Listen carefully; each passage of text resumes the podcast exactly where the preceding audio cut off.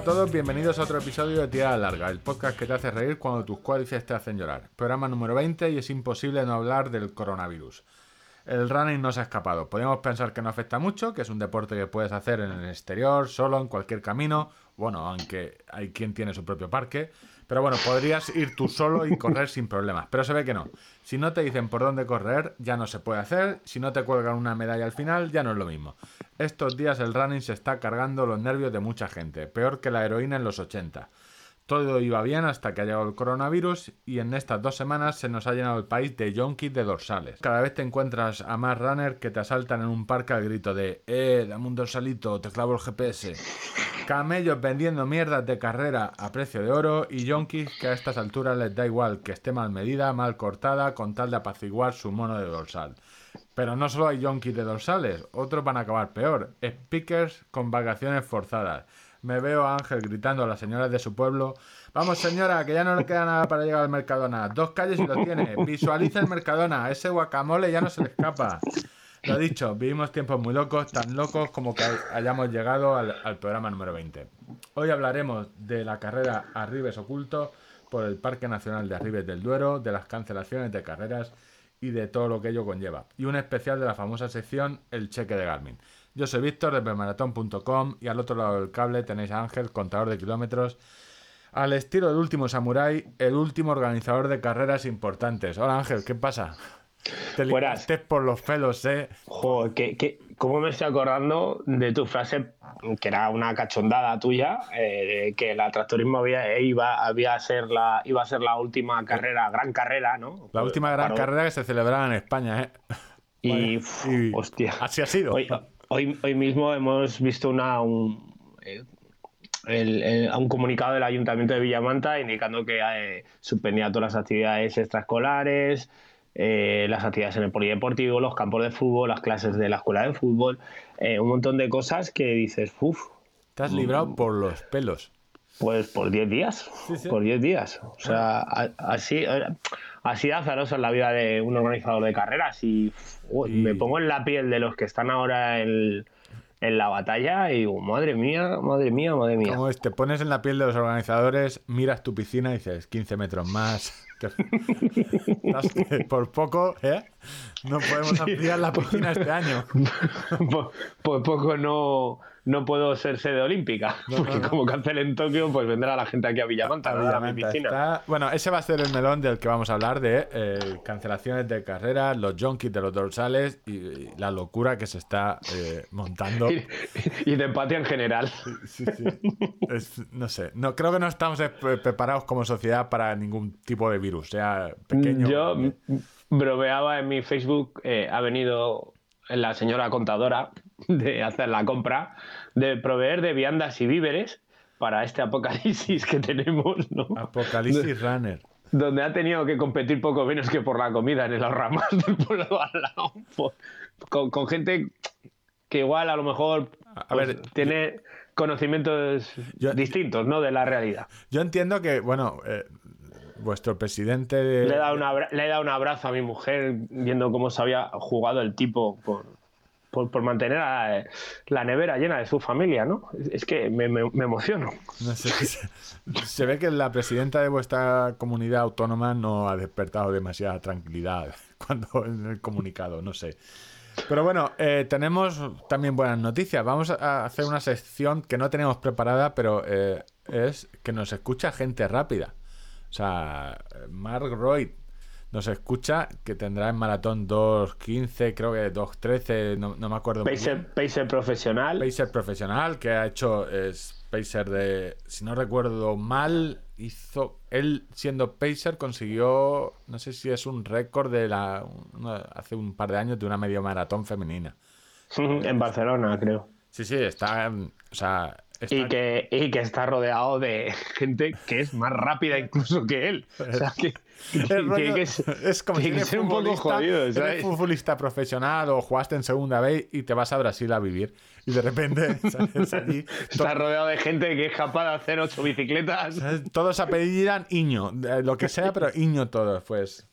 Bueno, eh, desde aquí, si nos escucha, eh, encantado de que poder entrevistarte cuando tú quieras. Esto está abierto porque creo que A la hora que quieras. a la hora que sí. quiera con el desfase horario. Bueno, al, ri- al ritmo que quieras, no. al ritmo no, pero bueno. Por, por cuestiones físicas, fisiológicas, pero. Yo creo que nos Eh, podemos- Mar- Marc, haznos un llama cuelga. un llama cuelga, mándanos un WhatsApp que si tienes una buena conexión de internet, o al menos mejor que la de mi compañero, eh, si, ti- si tienes un envase de yogur. si tienes un envase de yogur y un cable largo de aquí a Kenia, ¿sabes? Si puedes tirar el cable. el yogur. o sea, te hacemos la Hemos- entrevista. fíjate cómo ha afectado el coronavirus que hemos tenido que eh, em, separarnos para grabar y grabar a puerta cerrada, ¿no? Pues hemos tenido que tomar medidas para, No, para evitar el contagio. el- sí. O sea, hemos hecho lo, lo de siempre, vamos. O sea, no, este programa se acaba. Yo te lo he dicho en privado y te lo puedo decir en público. Este, o sea, yo grabo contigo al lado y te veo con la bolsita de los de los tapones del Garmin. Eh, tu reloj, el del Click Click. eh, y 200 mil millones de. O sea, no, nos hubiéramos divorciado. Nuestra, esta relación solo funciona a distancia. Nos vemos una vez a cada dos años y. y ya. No, y no nos tocamos porque si no, pues había collejas. No, no, no, Porque- de, ¿Qué coño estás haciendo con tu vida? Bueno, eh, vamos a empezar el programa canónico. Eh, creo que has estado por ahí. Gritando a corredores. ¿Sabes? Creo, puede ser que la última vez que le grites a corredores en bastantes meses, ¿sabes? No sé Mm, cómo te quitarás el yo- mono. En principio, la semana que viene, o sea, esta semana, me, me escucharéis el viernes, el, el domingo estaré en Corral de Calatrava, en Corretrail, que tienen tres distancias senderistas, 14 16 kilómetros y 28 kilómetros. ¿Cuánta gente? Ya te digo yo si. Eh, son 500, son 500. Vale. Son 500. Así que tienen el visto bueno de las autoridades eh, y en principio no, no hay sospecha de que haya problemas. Eh, y la semana pasada oh, estuve pasando un fin de semana estupendísimo en todos los ámbitos porque el gastronómico brilló a gran altura. Eh, el, el tema... mm, ¿Pero dónde, de- dó- dónde estuviste?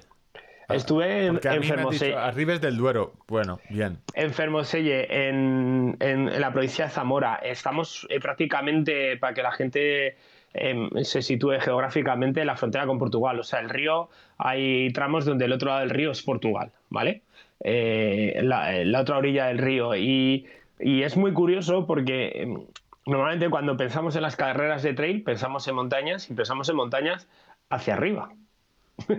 Pero A ver, eh, hay, eh, hay montañas hacia abajo. el trail del infierno, no, no, ese no lo tengo yo. O sea, Pues, pues es muy parecido. O sea, al final. a ver eh, cómo remonta lo de hay montañas hacia abajo. Explícamelo. hay monta- eh, tú vas con el coche dirección, pues eh, dejas Salamanca, empiezas a avanzar y de repente empiezas a ver una gran llanura castellana que dices, ¿y aquí dónde se corre un tren con, con 1100 metros de nivel positivo? ¿Dónde está? Y vas llegando a Fermosí y no lo ves. Eh, no lo ves, en realidad lo que estás aprovechando es el cañón del río, el cortado del río, eh, para generar desniveles tanto negativos como positivos.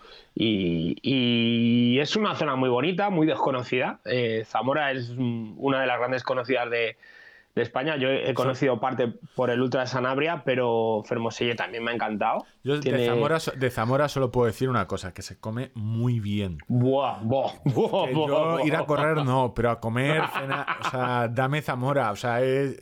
Totalmente de acuerdo. O sea, y, y- y además que es que. pff, o sea, eh, probé un, Se un come queso de cabra. bebe- Un y- queso de cabra. Y, se bebe.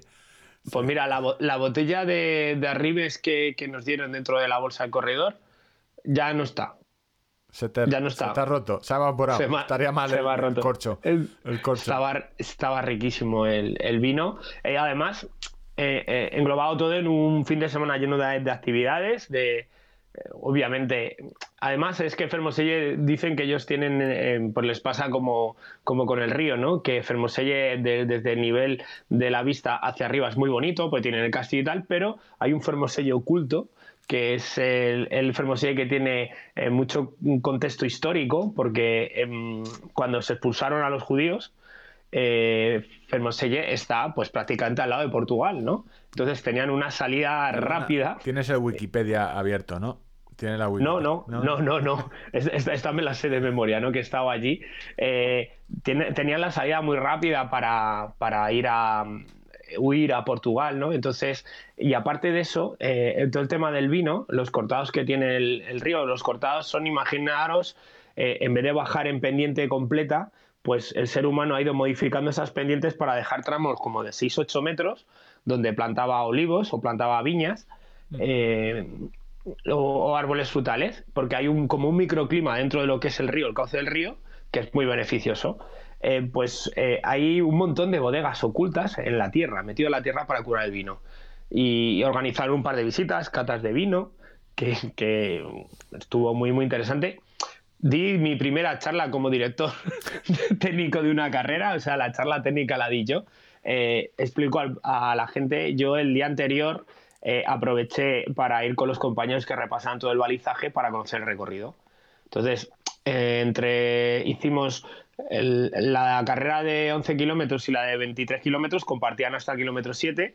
Entonces, retornamos por la carrera de 10 hasta Fermoselle, volvimos por la traza y unimos otra vez el recorrido de la de 23 kilómetros, con lo cual casi 30 kilómetros por los arribes del Duero. Está fuerte, ¿eh? Siempre, siempre, nada, el sábado me hice 30 kilómetros, o sea, lo vamos tirando siempre ahí, tú ves tirando. a ver, pero un poco. Tal 5 horas. La, carrera se llama Arribes Oculto. ¿Y cuántas? Eh, es domingo, marzo, ¿vale? Para la gente que se la quiera apuntar. Para bueno, ahora mismo tenéis en este hueco, ¿sabes? Si queréis ir planificando ya 2021, para que, sí, igual es buena idea. Es buena idea ir apuntando fechas para más allá de, del verano. Entonces, supongo que será. Lleva, ¿Es la primera edición o lleva más? Es la segunda edición. Tienen como em, varios eventos. Quiero decir, es una carrera que está orientada a carreras por etapas pero no es una carrera por etapas pensando en maratón de sables, Euráfrica, eh, cosas así súper, hiper, mega heavy, o el propio Ultra de Sanabria, que son los mismos organizadores. Eh, eh, es un trail un poquito más amable para iniciación y mm, pasar un fin de semana donde puedas correr dos días, aprovechar toda la ah, agenda vale, turística. Se corre, dos días, es una carrera de dos días. Sí, tienen, tienen el, el, sábado por la noche tienen una cronometrada nocturna de, de cuatro kilómetros eh, allí en Pinilla de Fermoselle, al lado, al lado justo del río, y es un momento muy mágico correr por la noche por allí al lado del río. Tanto para el público que puede ver la traza de las linternas de los frontales de los corredores como para el propio corredor, muy bonito. Y ahí. Sí, o sea, te pongo los perros follando. ha sido en preaviso, por si acaso te, estabas poniendo romanticón. bueno, y, al día siguiente se corren dos distancias. O sea, quiero decir, tú tienes la combinada de los 4 kilómetros más 11 kilómetros del domingo, mm. o los 4 kilómetros y los 23 kilómetros del domingo. y, y la carrera de 23 kilómetros se dilucidó por un segundo por un segundo, ¿sabes? O sea, ¿Mucho, ganó... ¿Mucho desnivel o, Son en, torno a 1100, 1100 y la, de 23 kilómetros. La, de 4 kilómetros hacia 250, 300. O sea, también tenías que subir bastante para la distancia que era, pero, pero era un poquito más amable. Pero que ya era para un buen calentón, como la compitiera rápido, fuerte, eh, cuidado, ¿sabes? Y llegaron, eh, llegaron al sprint. Y no, no llegaron al sprint porque date cuenta que el día anterior compitieron cronometrado. Ah, ¿sabes? vale, que es, suma de tiempo, suma de... Es suma de tiempos. Y entonces, por un solo segundo, Chus consiguió imponerse a Daniel Redondo, que Daniel llegó el segundo, llegó sabiendo que luchaba por segundos, llegó como una auténtica moto y se quedó por un segundo fuera. O sea, se quedó en el, segundo puesto. Fue muy bonito, muy emocionante. Y luego, aparte, pues podían correr carreras sueltas. Quiero decir, nos vamos tú y yo en plan amiguetes para allá. Eh, pues mira, pues Ángel solo va a correr el domingo la de 23 kilómetros y Víctor va a correr eh, 4 y 11. Yo prefiero, no, no, prefiero no correr. Yo sí, bueno. Pero claro, es, es. Claro, es lo que hablamos en su ya no me acuerdo en qué episodio, carreras de pueblo. O sea, la idea es que la gente vaya un viernes o por lo menos eh, sábado por la mañana. habrá quien vaya el fin de semana entero o por lo menos una noche, haga noche. Eh, Además, Fermoselle tiene bastante infraestructura eh, hotelera y de hostelería y, oye, es un sitio para disfrutarlo. O sea, realmente merece mucho la pena el fin de semana. Yo fui como speaker, tuve la suerte de, conocer la, la traza y conocer la carrera del día anterior pero eso- o sea, si, si no tuviera que ir como speaker, yo creo que es una carrera muy a tener en cuenta. Muy, ya te digo, muy porque... familiar de fin de semana, que tampoco. Ujú. Sí, es- Exacto, exacto. O sea, es que vimos perfiles de, de todo tipo, ¿sabes? Y luego tienen la propia carrera de 10 kilómetros o de 11 kilómetros, eh, la tienen en, en versión para andarines, que, llaman ahí en el norte de eh, una caminata de, de 11 kilómetros por la misma traza. Como la carrera está abierta a 4 horas para la carrera grande, pues se les permite también disfrutar del recorrido, está balizado, pues Sí, supongo que hay un, evento de- deportivo para cada tipo de persona, ¿sabes? Sí, O sea, so- que- y que- sobre que todo está muy pa- bien. pa- que eso lo haces también la tuya, o sea, para implicar a la gente del pueblo que quizás no corra, pero dices, bueno, es el Sí, evento sí, del pueblo, pues no, mira, no voy a hacer los 11 kilómetros corriendo porque no estoy para correr ya, y- pero sí que puedo hacerme cuatro horas de caminata. Y, Sí, sí, y vimos, vimos a- desde personas mayores hasta chavales de, de 13, 14 años que, que- que se fueron a pasar la, la mañana en el monte. Por eso te digo que era como un evento muy integrador, de que cada persona podía encontrar algo que pudiera estar adecuado a, a sus objetivos, a sus capacidades. y, Y y bolsa del corredor, o sea, nivel mejor que la de, que la tractorismo, o sea, y eso ya es... totalmente, totalmente. De hecho, ayer, esto eh, suena cómico, eh, ayer me decía Martina que me volviese a Zamora. a Digo, por más ¿qué? que eso. A por más chorizo, el chorizo zamorano, le había encantado. y me decía, o sea, mi hija, fíjate lo que me habrá echado de menos el fin de semana que me decía que me fuera a Zamora a por más. Eh, tienen, eh, hay una plataforma que es Alimentos de Zamora y, y- y, bueno, pues la bolsa del corredor era muy completa, tenía judías, alubias, que vino... no, puedes decir que era muy completa, es decir, o sea, no, Completísima. Ángel, tú O sea, estás, era- perdiendo, era- era- estás perdiendo la visión. o sea, una bolsa que lleva judías, vino, queso, eh, chorizo, no, no lo puedes denominar, es una bolsa muy completa. ¿no? No, no, vamos, ha traído, ha traído mi mujer menos víveres. Claro, o sea, esto ahora mismo en Madrid, por esa bolsa, ¿sabes? Te matan. Sí, sí. Hay saqueos. con esa bolsa esa bolsa va. Súper completa, la, la leche, la leche tremenda, pesa mucho. eh, y, y, oye, yo, mira, de momento el vino, el chorizo ya no tenemos y las alubias creo que caerán mañana. Así que está muy, muy completo y, ¿Y y eso- se, se llenaron también- inscripciones? mm, no sé si llenaron, pero duplicaron las del año anterior. Duplicaron la del año anterior. O sea, es una carrera que va muy bien y que, que- que va a tener recorrido, au- auguro. Porque el- creo que, que es un formato muy acertado. o sea, se sale la estructura de carreras de- del domingo y ya está. Eh, tiene eventos para todo el mundo. Y lo también que puedes, se- puedes hacer solo la del domingo. Sí, sí, claro. Pues tú puedes hacer 11 kilómetros el domingo o 23, ¿sabes? Sí, pero la idea es que O sea, tiene lo que llaman ellos gra- gran premio, ¿sabes? Que, que atrae quizá más a corredores locales, etcétera, pero, pero oye, eh, el recorrido es muy bonito. O sea, el tema de- del río, del Duero y, y- y de todo esto son senderos, antiguos senderos de contrabandistas. Y por contrabandista me gustaría explicar, o sea, no están pasando farjos de farlopa al otro de la frontera, ¿no? En los tiempos del extraperlo, donde había, había escasez de víveres o racionamientos, etcétera, pues se comerciaba eh, ocultamente al Estado con azúcar, con, con, con otro tipo de viandas que esto y se mismo podemos pasaba por la dentro frontera. de tres semanas. ¿sabes? Sí.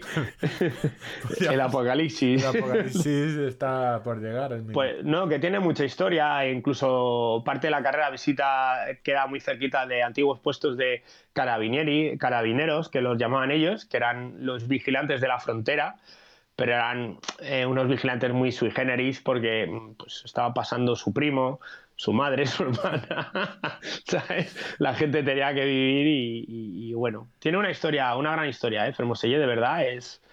Y, y tiene mucha piedra vieja para que le guste también. Tiene allí la iglesia de Nuestra Señora de Asunción que, que- que tiene origen románico, pero, pero tiene mucho de gótico. Y no estoy mirando la Wikipedia, he estado allí, me ha gustado mucho, ¿vale? Que te estoy viendo venir. Eh, me gustó mucho. No pude visitarla por dentro, pero desde fuera ya se veía que, que- que tenía un trozo de historia. Y pasear por allí es, pues eso, ir como cuatro siglos atrás. Hay muchas calles donde realmente te cuesta ubicarte el, el- en qué espacio histórico estás, ¿no? Muy chulo. Nada. Ahora, me pones lo de los perros, ¿no? No, no, no, no, ya te lo, Betana te, te ha avisado. No, yo es que en, en estas cosas lo entiendo, o sea, porque eh, yo estoy a full con la gente que se dedica a organizar estas cosas, o sea, cosas eh, que no son muy grandes, que no vas a ganar eh, muchísima pasta porque no vas a ganarla, porque te requiere muchas horas, tienes que hablar con mucha gente, poner a mucha gente de acuerdo eh, y tienes pocos eh, dorsales. la ayuda, el pueblo tampoco es que te vaya a dar una millonada y te puede salir el tiro por la culata. Pero bueno, eh, si consigues hacer un fin de semana, el, es un fin de semana más que el pueblo, oye, pues las casas rurales. el- Yo lo que, me- lo, lo que sí que he percibido es que los paisanos del pueblo han hecho muy suya la carrera. O sea, Es que si no, es que el, el hacer. O sea, ve- veías muchos señores mayores con el peto de los arribes eh, ocultos, eh, eh, trabajando por la carrera de buena gana, y luego lo que son los paisanos allí animando en la plaza y todo eso, estaban muy contentos y muy orgullosos. Y cada vez que les recordabas algo de lo muy bueno que tiene el pueblo, yo que estaba hablando del vino, o, el aceite, o que también tiene un- unas, una producción bastante importante, eh, están muy orgullosos de que todo eso se diera a conocer, ¿sabes? O sea, sentí la percepción de que realmente la carrera era muy querida dentro de lo que era el pueblo. Y yo es el primer día que voy, ¿sabes? No, no, no, no estaba allí el año pasado. Y eso, también te contaba antes que estuve dando la charla técnica yo. ¿Y, ¿Y por qué es importante que la diera yo? ¿O por qué es interesante? Porque la daba alguien. Normalmente las charlas técnicas la da gente que está muy habituada al terreno y su percepción de las cosas es distinta, ¿no? O sea, quiero decir, yo eh, ha habido carreras donde me han dicho. Si esa cuesta- no, si esa cuesta esto, no hay". esto, no, esto no es técnico, no hay problema, no sé qué, y me he visto trepando piedras con un cabrón, cuerdas fijas y cosas, y dices, joder, claro, para él no, porque él ha pasado por ahí 20 millones de veces. Eso lo, lo hablamos fuera de micrófonos, que no es lo mismo. O sea, eh, cuando uno está acostumbrado a correr en su montaña, o eh, se sabe, yo te lo decía, es que yo, eh, por Orihuela, por la única montaña que hay por allí, o sea, yo me sé que hay un, los tramos que están al norte, los que están al sur, y sé que algunos tramos al norte, pues, oye, hay humedad y, y resbalan. O sea, porque es la zona de, de resbalar. Pero ya te la conoces porque, porque es tuya y, y la gente no, no la- te infunde, no te infunde tanto respeto. o, o te lo, o Porque- te lo esperas, o sea, simplemente eh, las charlas técnicas yo creo que parece ser que o por las fotos siempre van los pros o tampoco las hacen a... a- No, que va, que va, que va. Al final, los que menos van son los pro. Entonces- Yo, mi experiencia, lo- los que menos van son los pro. Los que van son gente ya de, de mitad del pelotón para atrás. Eh, lo bueno es que yo les planteaba la visión de alguien que no había corrido nunca por allí y con los ojos nuevos que se había encontrado, ¿no? Que, que- o sea, yo hablaba que, por ejemplo, eh, mm, ¿es una carrera peligrosa? No, no es una carrera peligrosa, pero es una carrera de ir muy atento.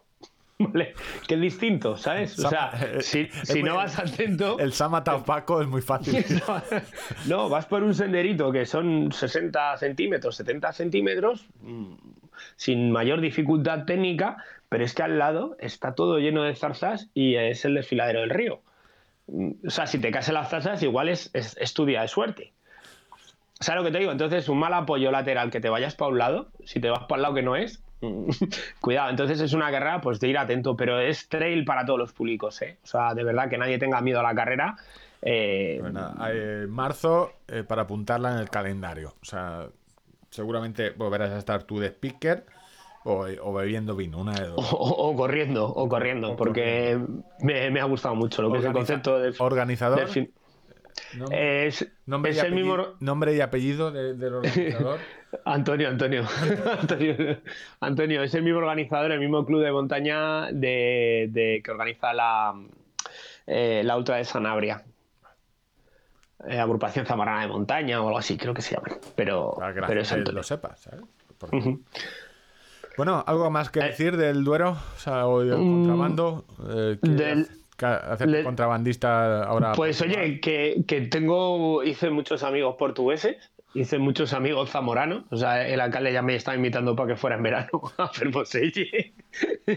y, y corredores portugueses, pues eso, que vinieron- tiene una al- alta presencia de corredores de Portugal, obviamente, están muy cerquita y conocen estas carreras y les, les gustan y vienen aquí a correr a España, cosa que creo que el corredor español, cruzar para correr al otro lado, somos muy reticentes. Igual ahí tenemos que empezar a hacer una labor de, Igual, tenemos que hacer algo.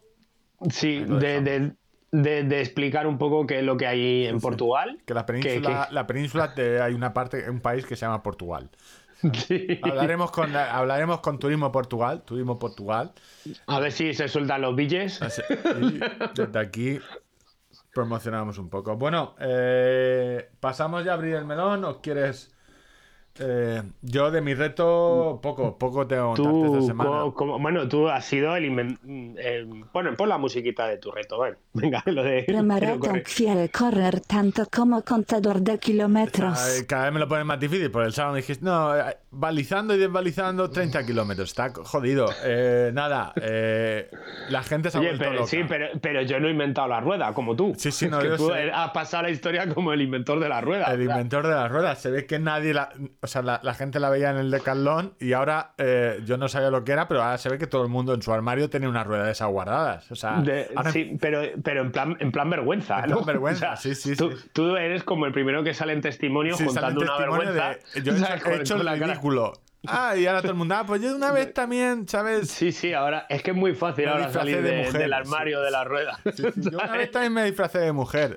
No, hombre. Eres, Sí, sí. eres el valiente que abrió la espita de, de testimonios. Eh, He visto algún ya. profesional que otro, y... pero la mayoría gente que o la odia o... o- De hecho, vi un, Yo vi- el- vi un vídeo de, de- No me acuerdo el nombre para variar, pero bueno, una persona que se dedica a enseñar vídeos de...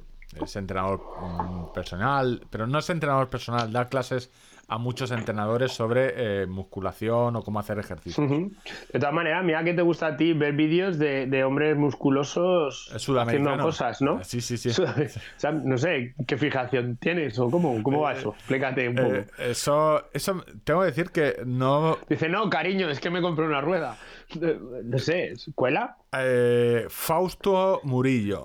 O sea, lo voy a buscar aquí en directo para que. Para decir.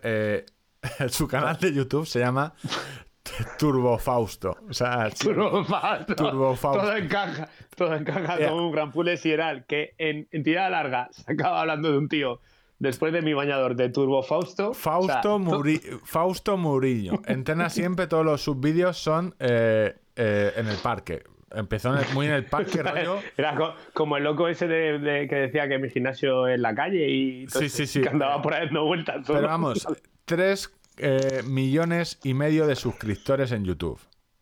Joder. Colombiano. Parte nueces con los pectorales. O sea. No he visto. No, eh, o sea, hace mucha rutina hit de esta de al suelo, levanto manos, Fausto Murillo. O sea. Yo. Esa es una locura. Tienes que, o sea. Pero se llevan. O sea, eh, por eso decía. di- Dije en el. en- es que hay muchos No, a, mí, que, me- que a mí me parece bien que tú veas vídeos estos, ¿eh? O sea, que Sí, no sí, tengo no. tampoco, pero que me llama la atención. Yo no salgo en los míos, pero veo al Fausto Murillo. Bueno, a este lo conocía, eh, pero el, el que yo recomendé en su día para eh, se llama eh, Osvaldo, ¿vale? Osval no sé qué. Es que- Este es mi, su- mi, eh, mi sudamericano para la rueda. Pero, a ver, yo es que, ah, claro, también hago bailes de salón. Y yo por rueda entiendo rueda cubana. Y me hablas de sudamericano favorito para rueda. Y te estoy imaginando dando vueltas con, con otras 10 personas bailando. Bailando salsa. No, no, no. y esa imagen no para de dar vueltas en mi cabeza. Puedes continuar hablando de Osvaldo. Osval Candela. Osval. Candela. Osval Candela. Bueno, ese es. eh, porque me han- en el consultorio. eh, bueno, nos- con todo el cachondeo.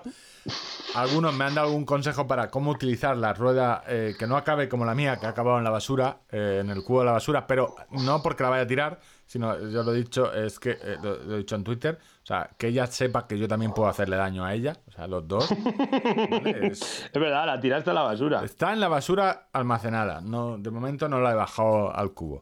Pero bueno, rueda abdominal. Eh, si vas a lo bruto, te vas a hacer daño y, te vas a, y vas a tener muchos dolores en, la- en las abdominales. Lo principal después de ver el vídeo eh, es eh, las lumbares. No Te estoy, te- te estoy imaginando Así. con más gente bailando, dando vueltas, bailando. Vale, puedes continuar, por favor. No, pero eso es porque tú vais a bailes de salón. O sea, no todo el mundo hace lo que tú. Es decir, Claro, claro. ¿no? bueno, El yo. Rueda. Rueda abdominal. Eh, hay que meter barriga para intentar nunca. Hay que meter la pues ah, como siempre, ¿no? Meter O sea, la como- barriga cuando, para no- cuando pasaba la guapa en la piscina. Sí, sí, hay que, es, ese es el gesto, ¿vale? Meter la barriga para no curvar la... eh, ¿No te, da la, ¿No te da la sensación de que hay gente que está así en todos los ámbitos de su vida todo el rato? en Instagram. Es jodido. En Instagram. Es jodido, tío. O sea, vale, para la foto, yo qué sé, yo también meto un poco barriga, pero. Hay gente que está como con la barriga para adentro, contenido y que casi no puede respirar, pero 24 horas, full time. ¿Qué quieres que te diga? Que sí, dime que sí, y ya está. No, Yo es no que no- tienes que no- decir. no entien- a la mayoría de gente no la entiendo, entonces... bueno, volvemos a la rueda. Para los pocos que se atrevan a hacer las abdominales estas con la rueda, eh, meter barriga, no curvar la espalda y sobre todo el no ir al- no hace falta llegar hasta el final. No grabarlo. no grabarlo, no llegar hasta el final. Y eh, el truco eh, es que si no tienes mucha fuerza de brazos, que te apoyes, en, o sea, que te pongas Lo hagas cerca de la pared, ¿no? cerca de la pared, con lo cual la rueda Para- choca y siempre... Para evitar la inercia de darte con la cara contra el suelo ya directamente, ¿no? Porque como Exactamente. tienes las manos puestas en la rueda. Y la idea es que poco a poco cada vez vayas alejándote, de la Alejándote pared, más. pero que puedes empezar simplemente yendo un poco y siempre acompañar la rueda, o sea, con el cuerpo, no tirar los brazos para adelante y luego el cuerpo. Entonces eso es la, la, la teoría de la rueda del diablo o del demonio. La bueno, la teoría, pero tú eso desde el punto de vista teórico, tú no... Sí, sí, sí, sí. eh, ¿Lo has hecho ya o...? Sí, sí, no. la- a mí la, has- la vergüenza, la- vergüenza que pa- suele pasar es el primer día.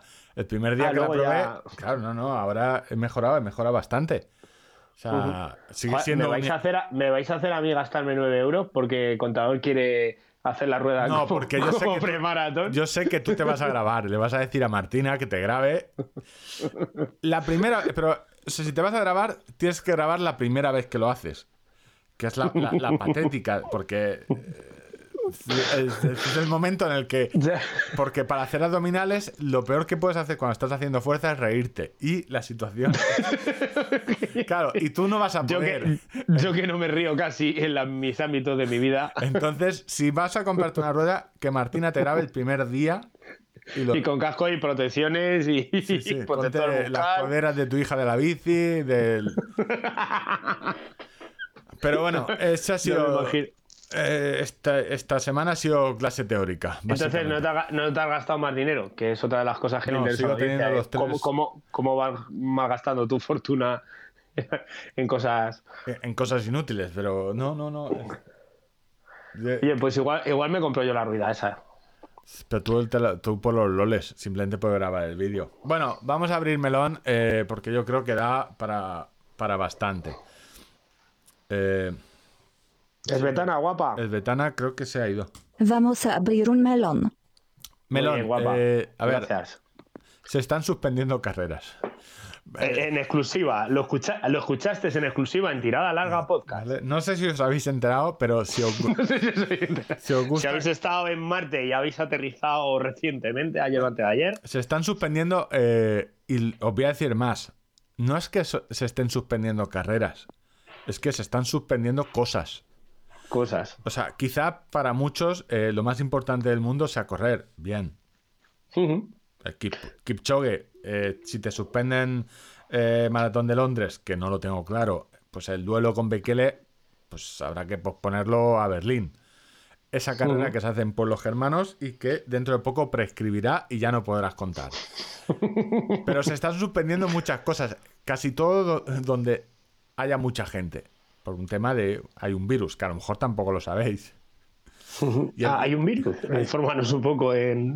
Ponnos en antecedentes. Bueno, un chino se fue a un mercado y allí había un animal y se comió el animal o lo chupó o el animal chupó al chino. O se lo. O se lo. Sí, no, ese fue...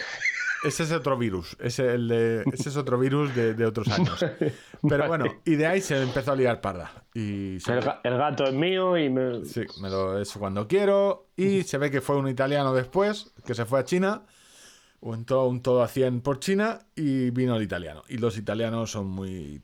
eh, bueno, italianos. Eh, Claro, hacen así con la mano todo el rato, cerca de la boca. Muchos italianos y luego algún español se fue a Italia, otro italiano. Bueno, Se ha liado parda. Nos ha, nos ha faltado empezar como el 90% de los tweets que estamos leyendo últimamente, que es yo no soy virólogo, pero. Yo no soy virólogo, pero.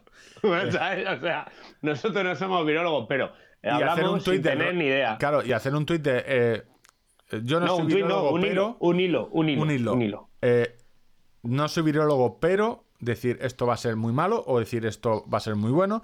Luego decir el gobierno eh, debería hacer algo y luego el siguiente tuit no me pueden cancelar la carrera. O sea, ¿Y todo- con los niños? to- todos, todos, todos seguido. Bueno, la cuestión es que es, vamos a ver, es, es un virus que se contagia muy, muy rápido y muy fácilmente y eh, los síntomas son bastante peligrosos si tienes una enfermedad previa o patologías previas o, o una edad avanzada. ¿vale? Es-. Para una persona, para ver- Yo, desde, desde tirada larga, me gustaría hacer un llamamiento a la calma. No tenemos ni puta idea. Sí, sí, o sea, no, esto, vamos a ver. Sea, Ark sin decir, tener ni idea. Aquí eh, No, o sea, quiero decir, eh, queremos hacer un llamamiento a la calma. No tenemos ni idea. No tenemos ni idea. O sea, aquí el resumen es, eh, todo esto era el anticipo, a- se están suspendiendo carreras. Eh, pero se veía venir. Había- es decir, vimos en Italia se suspendía la maratón de Milán, eh, se habían suspendido otras carreras por Italia, pues más tarde o más temprano, si llegábamos al mismo número de eh, contagiados o de casos, pues aquí se ve que, Barce- o sea, yo entiendo Barcelona eh, le costó, intentaron hasta el final, pero había muchos inscritos italianos donde había un foco importante, entonces al final se decidió suspender. Y ahí es, Es que lo- los italianos están siendo normalmente la segunda o la tercera nacionalidad en los grandes maratones españoles. Sí. Salvo, salvo eh, Sevilla, que tiene mucho portugués también, pero están o segundos o terceros en todas. Viajes Y- y- baratos, eh, hacemos mucho. Españoles, yo creo también serán de los primeros turistas en, en- en Italia, porque es- el viaje es barato, se puede ir incluso en coche. Yo creo que Italia, eh, en Italia, Barcelona en coche, no norte de Italia, es un viaje largo, pero la gente yo creo que alguno lo hará.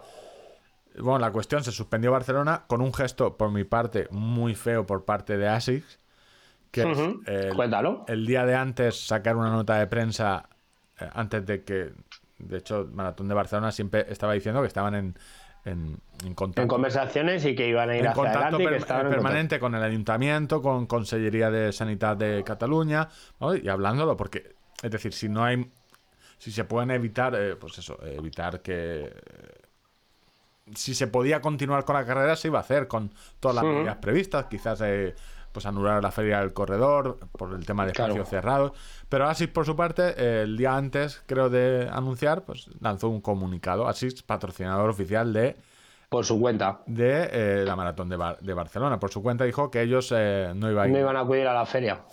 yo me pareció un gesto bastante feo por parte de Asis oye eh, Sí, porque esa, esa misma notificación la puedes hacer el día siguiente de la suspensión por la tarde, eh, respaldando a la carrera y, y- y no, se tiraron y con lo cual abrieron todas las especulaciones, porque Claro. la carrera por la mañana, con las últimas noticias que tenían, Dijeron, donde, eh, eh, el, propio el propio ministro dijo que, que en principio no había problema y la maratón notifica eso.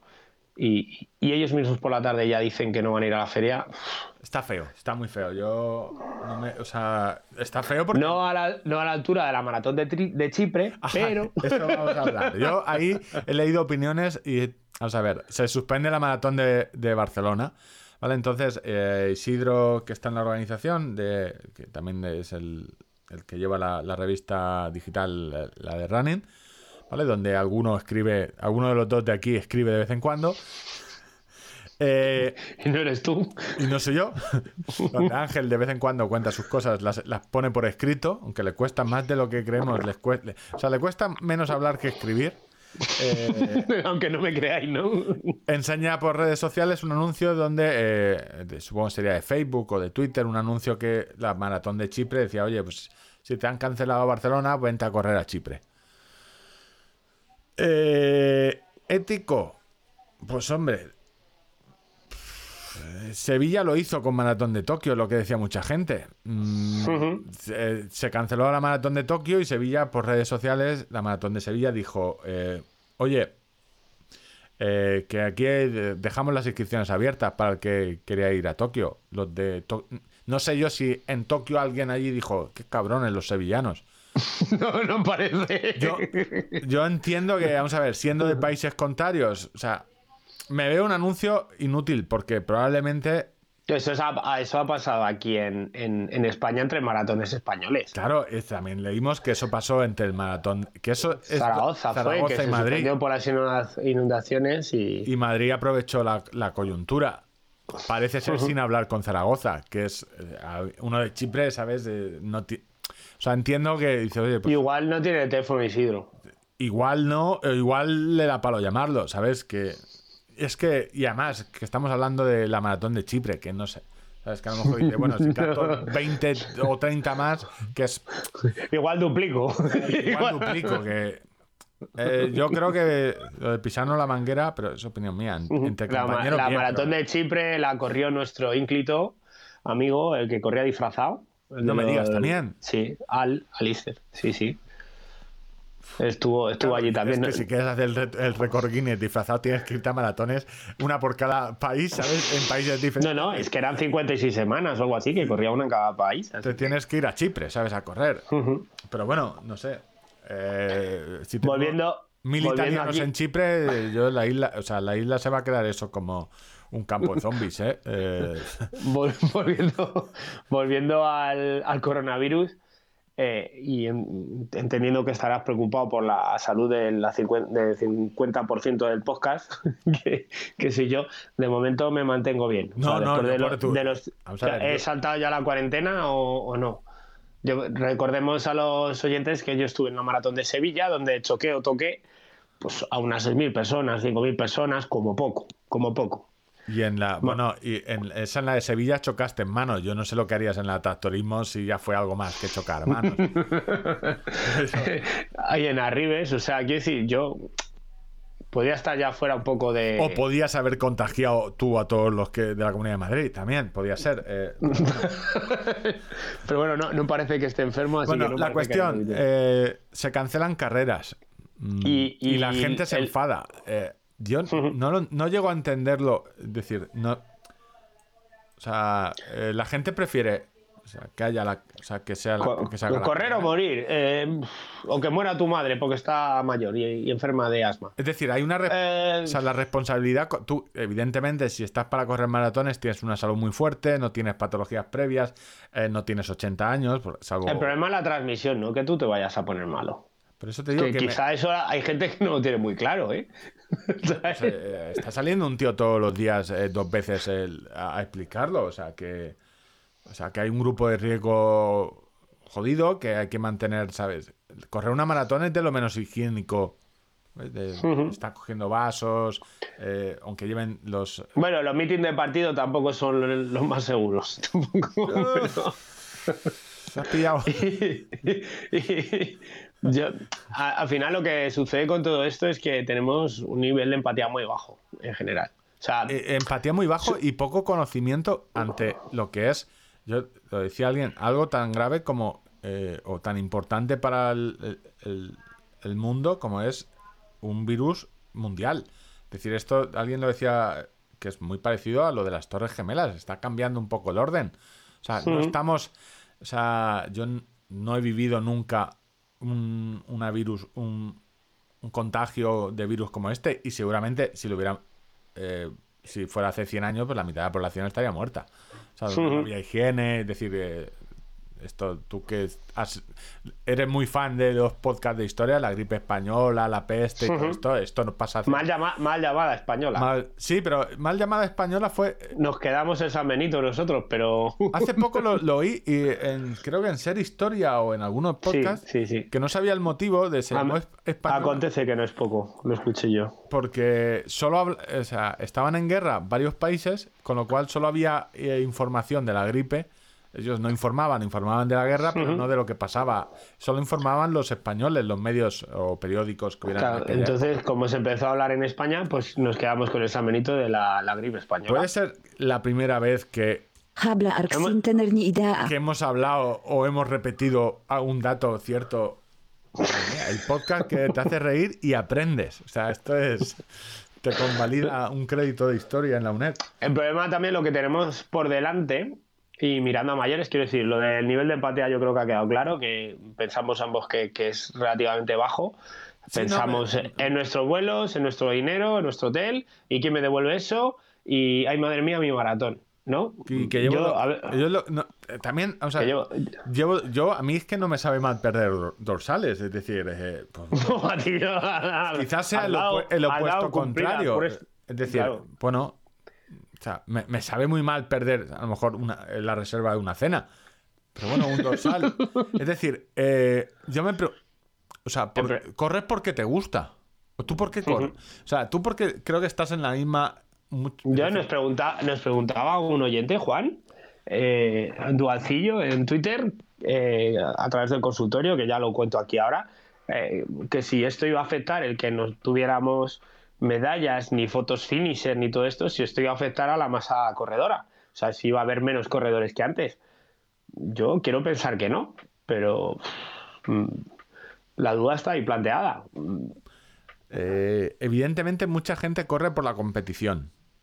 Y si no hay competición, Ya. eh, pues por lo competición o por lo social también. O sea, es decir, para Sí. gente que ha hecho de sus domingos el ir a las carreras. Está guay, ¿eh? Yo de verdad que no tengo.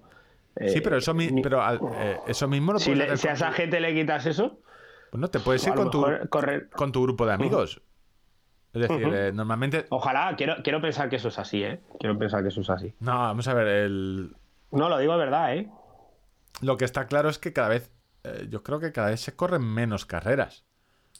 O sea, eso, eh, hay mucho Bueno, a ver, todo, todo esto es que hay como un ciclo de vida el corredor, ¿no? Está No sé, el yo, corredor que, que empieza a correr solo y le da vergüenza ponerse un dorsal porque cree que va a quedar el último.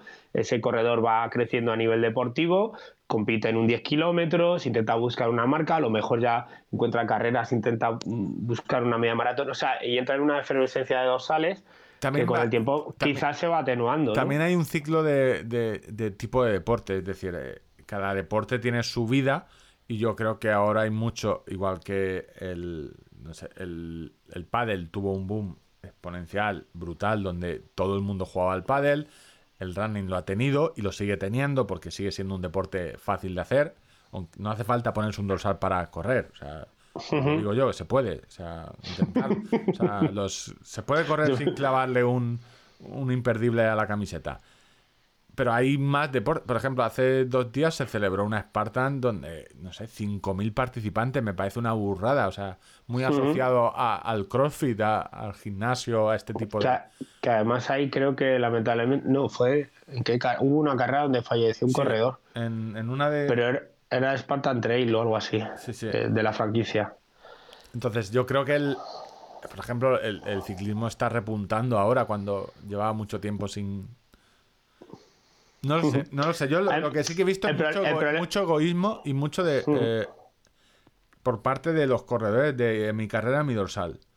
De- y ahora voy a la parte de los organizadores de pensamientos a futuro no nosotros estamos grabando hoy día 10 a día de hoy no hay notificaciones acerca del medio maratón de Madrid te- o, de la, sí. o de la maratón de Madrid Si quieres te las digo yo ya. La- eh, el pitoniso premaratón nos augura Que no, no, no, no. Esto, esto está, o sea, no van a, no, Vale, no yo van a lo, dar. lo- lo- lo único que he dicho es que a día de hoy no hay notificaciones oficiales de, De suspensión de las pruebas. Eh, ¿Vale? Pero eh, es previsible que vaya a pasar o que vaya a pasar algo. Eh, el problema viene en el calendario. Porque la propia Barcelona se ha movido ya, creo que fue al 25 de octubre, 25 de octubre, que es la, la que coincide con otra prueba de la del calendario. del calendario oficial de la Federación Española de Atletismo, con lo cual implicaría quizás que pudiera perder las etiquetas de la IAF. Eh, y eso es la primera que se ha movido, ¿vale? Porque coincide con la media maratón de Valencia. Eh, imaginar ahora para ubicar en octubre eh, un maratón y una media maratón. No, no, pero es que no va a haber. Es decir, si tú cancelas. eh, Y básicamente. esas son las más grandes, porque luego habrá eventos más pequeños que ya se han tenido que. Yo aquí ya he, co- he conocido cancelaciones de carreras aquí en Madrid mucho más pequeñas, ¿eh? 400, 500, 1000 personas, ¿eh? No, También la, la MedLife 15 kilómetros, que es un formato que se sale un poco de eso. A día de hoy no sabemos, yo mi apuesta es que no se celebrará. Estamos a día 10 y la carrera es el día 15. He ¿eh? leído el comunicado de ellos. eh, básicamente dicen: A nosotros no nos han dicho nada. en serio, bueno, hay que o sea, como organizadores también hay que tener. eh, decir, no nos ha- te tienen que decir si suspender o no. Yo entiendo que es un grave perjuicio económico, pero es que creo que no estamos mirando la globalidad. O sea, está claro que no es ir a arrasar al Mercadona, pero eh, Ujú, que hay que limitar los contactos humanos de alguna forma. Y si, que- a ver, sin- hablando sin tener ni idea, Alemania y Francia están limitando cualquier evento de, o reunión de más de mil personas. Y Portu- Portugal, yo estaba hablando con, con portugueses esta semana, más de 5.000 personas automáticamente está ya eh, a- a- anulado y cada caso se va estudiando por debajo, caso por caso, para ver procedencia de los competidores, etc, etc. Si está en una zona de riesgo, si está en una Pero- zona ya con infectados, se, Yo, eh, mi parte, se van otorgando permisos puntuales. mi parte de indignación es eh, decir, vale, eh, perfecto, tú no puedes correr, vale, vas a perder un billete de tren. El, eh, a muy a malas tendrás que viajar a lo mejor y no correr. O podrás cancelar y te perderás. Pero, vamos a ver. eh, Lo que pero el, estamos anteponiendo todo eso a... el organizador es el que el, realmente el que o sea, acaba de tener un problemón súper gordo. O sea, a nivel a nivel de, de todo, fechas, de, fechas, patrocinadores, o sea, de, ha- imagen. O sea, tendrá eh, o devolver el dinero o posponer o rega- O sea, mogollón de movidas y siempre con críticas. Es decir, ¿vale? Tú no puedes correr, pero vamos a ver, tú ese mismo día puedes salir al parque y correr. O sea, que, que sí, que has perdido dinero, eh, evidentemente. Pero Hablando de tú puedes salir al parque y correr, el mismo día de la anulación de la maratón de, de Barcelona estuve leyendo en, en el foro maratonianos en, en Facebook, eh, donde alguien dijo, "Mm, pues yo voy a correr una maratón ese día sí o sí. ¿Quién se viene? Y estuvieron buscando tracks ahí muy entretenidos y tal, y al final la cosa se iba yendo de Madrid y había como 200 o 300 personas que iban a correr una maratón aquel día, iban a organizar distintos grupos y tal, y de repente alguien les dijo, "Mm, mm, chavales, cha- vosotros sabéis lo que estáis haciendo, que, que- creía que me ibas a contar que hasta que llegó uno que se llamaba Mauro del Piero y dijo, me voy con vosotros y, y se cerró el grupo. Creía que puedo ir, puedo ir y, y todos se Che, empezaron che. a abandonar el grupo. andiamo, andiamo. ¿Quién ahora? ¿Quién ahora? ¿Sabes? En italiano de... No, va, Y alguien- se abandonó, alguien- se abandonó la idea de alguien, hacer... alguien les vino a decir, decir, vamos a ver, si lo que están prohibiendo son las aglomeraciones de personas, chavales, pues aquí ya hay como 300 que queréis correr aquel día. Mm, Igual no habéis entendido Yo- lo que es el espíritu de la norma, ¿no? Cuando No, hablamos eh, de las normas, no de las leyes, y en- el espíritu de la norma. y en esto Y aparte yo- que hay cierta responsabilidad también de, Sí, y de la persona que... Y no se supone, a ver, yo lo leo a todos vosotros. O sea, yo hablo de, de leídas. No se supone que lo bonito de la maratón es entrenarlo. Que se, el- el- o sea, eso lo ponéis No, todos. es la medalla Ah, y quiero mi no, medalla. yo eso lo leo. Lo- no, no, realmente lo que te hace fuerte es el entrenamiento, es lo que hay que disfrutar, porque yo eso lo leo todo en Twitter o que me estáis vendiendo mierdas.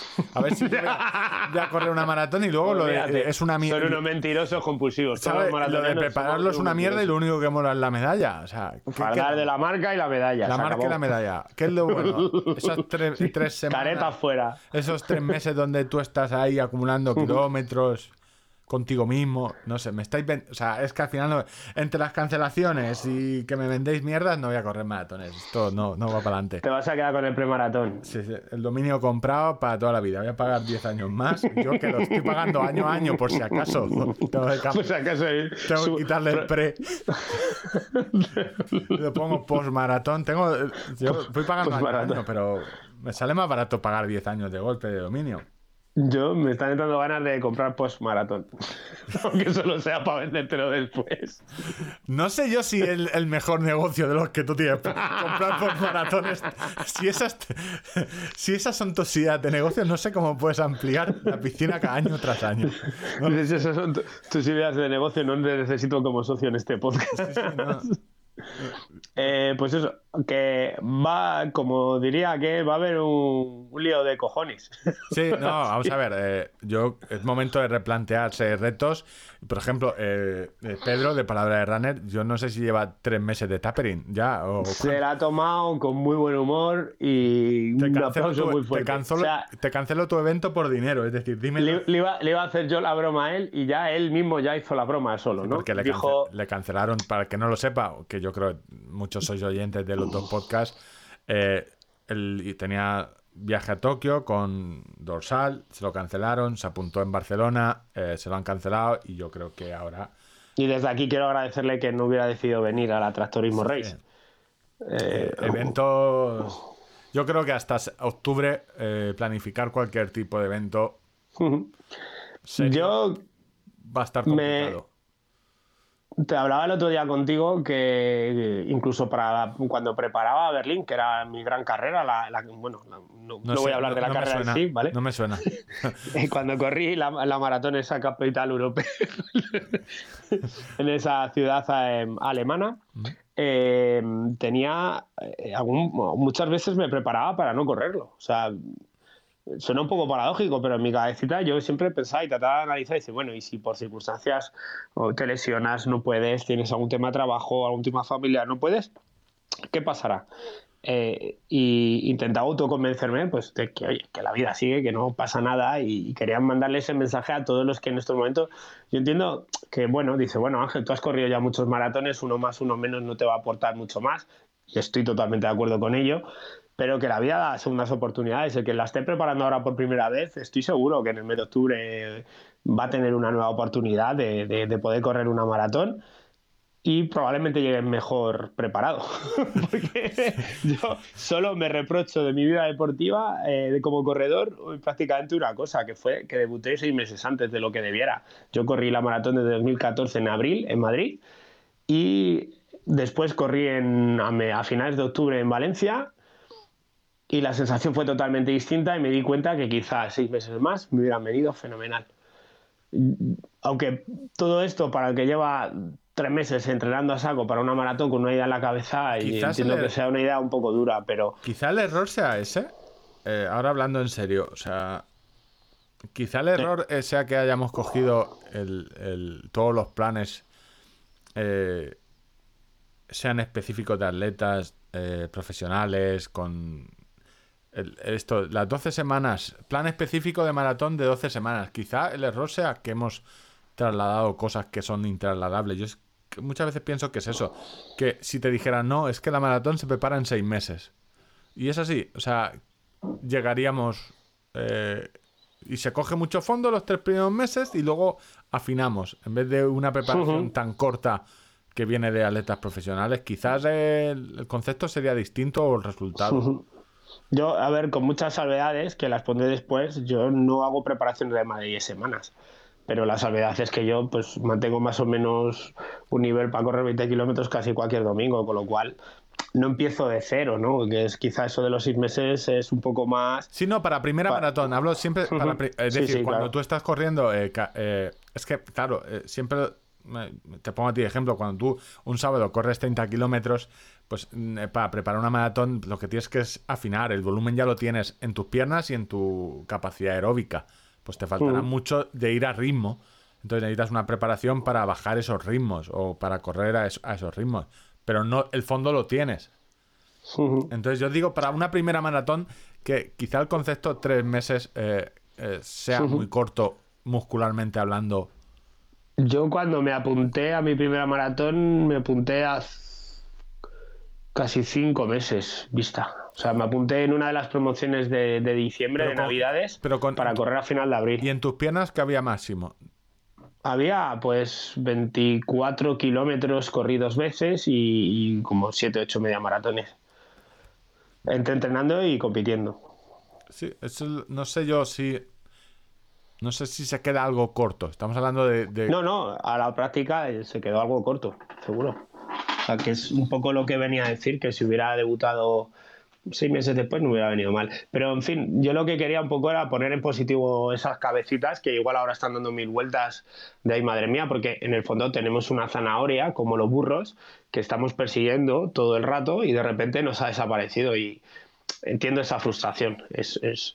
Pero hay que darle la vuelta y ponerse en positivo y decir, pues bueno, tengo seis meses más para llegar mejor preparado o buscarse otro objetivo. Que, o, hacer lo que uno, eh, uno que una persona que yo conozco que hizo eh, en un pueblo eh, de Villamanta.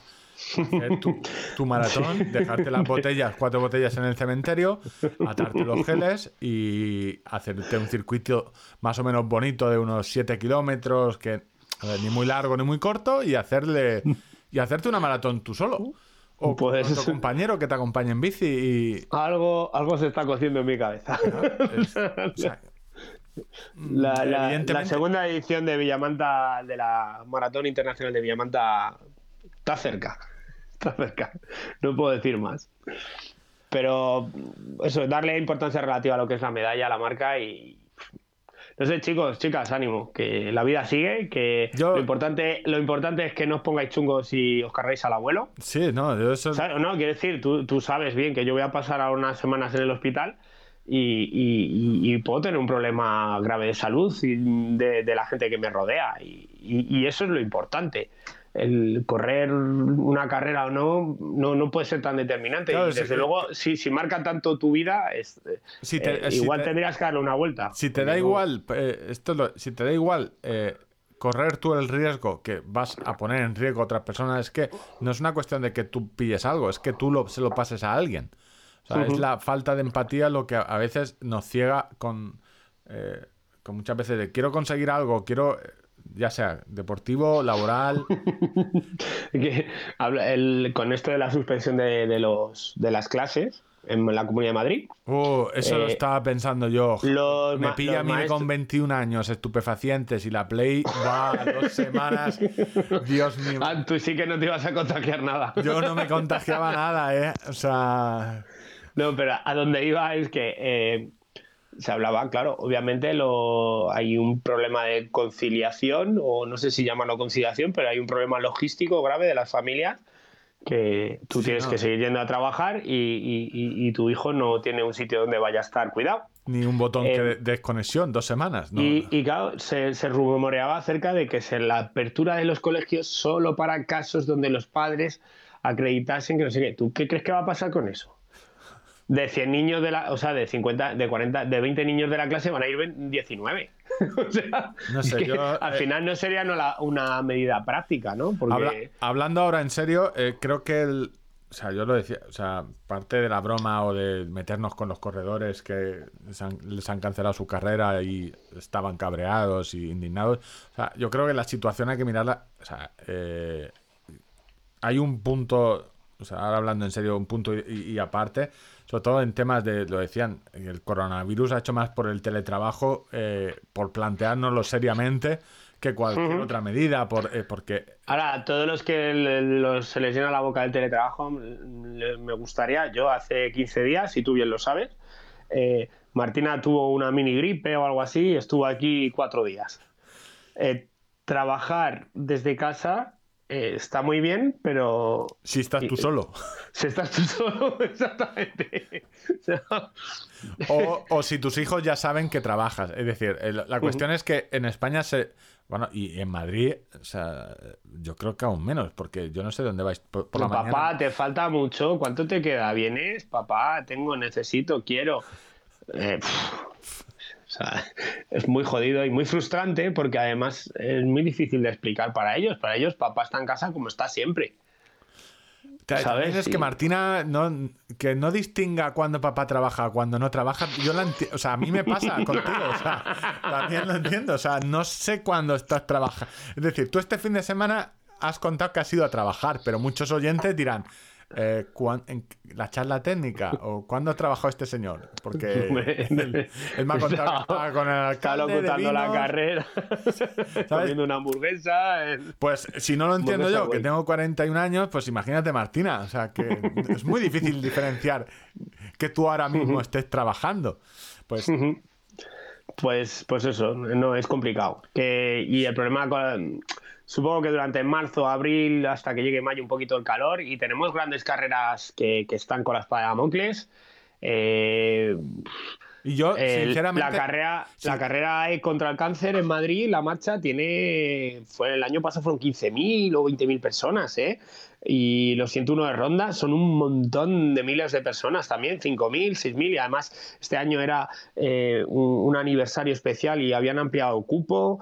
eh, Yo te, te lo voy a decir a ti directamente, eh, porque quizás no lo sabe, no voy a tener esto de los oyentes para que luego, oye, tú man, eh, o sea, da la opinión, bueno, si quieres tener una opinión, montate un podcast. Yo te lo digo a ti. Yo creo que cualquier persona que eh, esté a cargo, trabaje o tenga cerca a una persona mayor con alguna patología, no debería exponerse.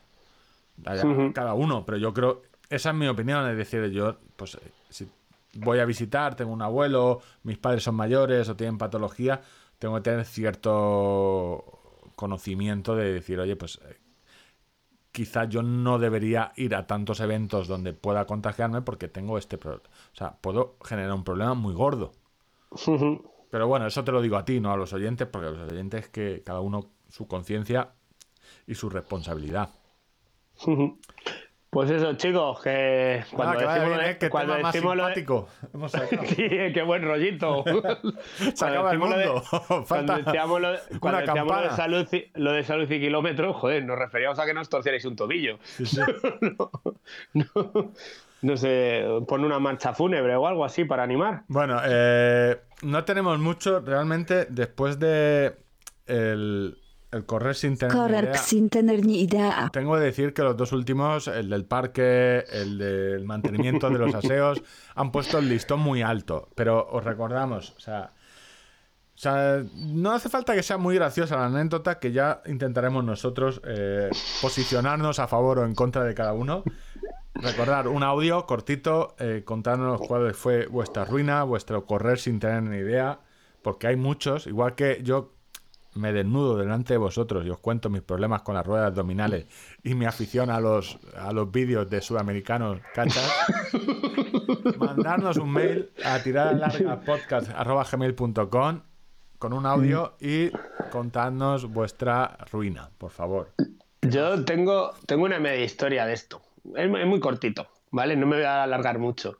Eh, cuando nació Martina, los, con dos añitos o algo así, eh, fui a correr la media maratón de Ávila, ¿vale? Y mm, todos los que me escucháis a menudo sabéis que yo soy un tío metódico, que lo prepara todo mucho, el material, la ropa que me voy a poner, no sé qué. Bueno, pues que si Martina viene, que si no Martina no viene, preparo la maleta y me voy para Ávila, ¿no? Recojo mi dorsal y a eso de las 8 de la noche, la feria de corredor de la maratón de la media maratón de Ávila es dentro del hotel Los Cuatro Postes, que lo reconoceréis porque está justo al otro lado de la muralla en un alto, que es donde sale la carrera. Y hay cuatro postes, ¿no? Se llama, en un alarde de originalidad, lo llamaron los cuatro postes, ¿no? Y seguro que tiene alguna historia de, de monumental y tal, pero bueno, se llaman los cuatro postes. O escataban a cuatro burros, ¿sabes? Tampoco y, él- es- y yo tenía el hotel allí y recojo mi dorsal y me subo para arriba y digo, voy a prepararlo todo. Digo, eh, las medias compresoras, medias compresoras, calcetines, calcetines, zapatillas, zapatillas, camiseta, los geles, portadorsal, pantalón, no, pantalón, mallas, pantalón, mallas. Empiezo a mirar en la mochila a las 8 de la noche, ¿vale? En Ávila ya en octubre, pues noche cerrada casi. No, no tengo ni pantalones ni mallas. Y digo, abajo, oh, abajo, en la feria del corredor había expositores. Digo, voy a bajar a comprarme algo rápido, cualquier mierda. Y bajo rápido y no había, había unas mallas como de ciclismo rosas. Bueno, Y a- nada. eh, recordar que tú llevaste durante mucho tiempo para bañarte una, ma- un- una braguita de atletismo femenina. O sea, o sea, ¿cómo de cutre tendría que ser el mayor de ser?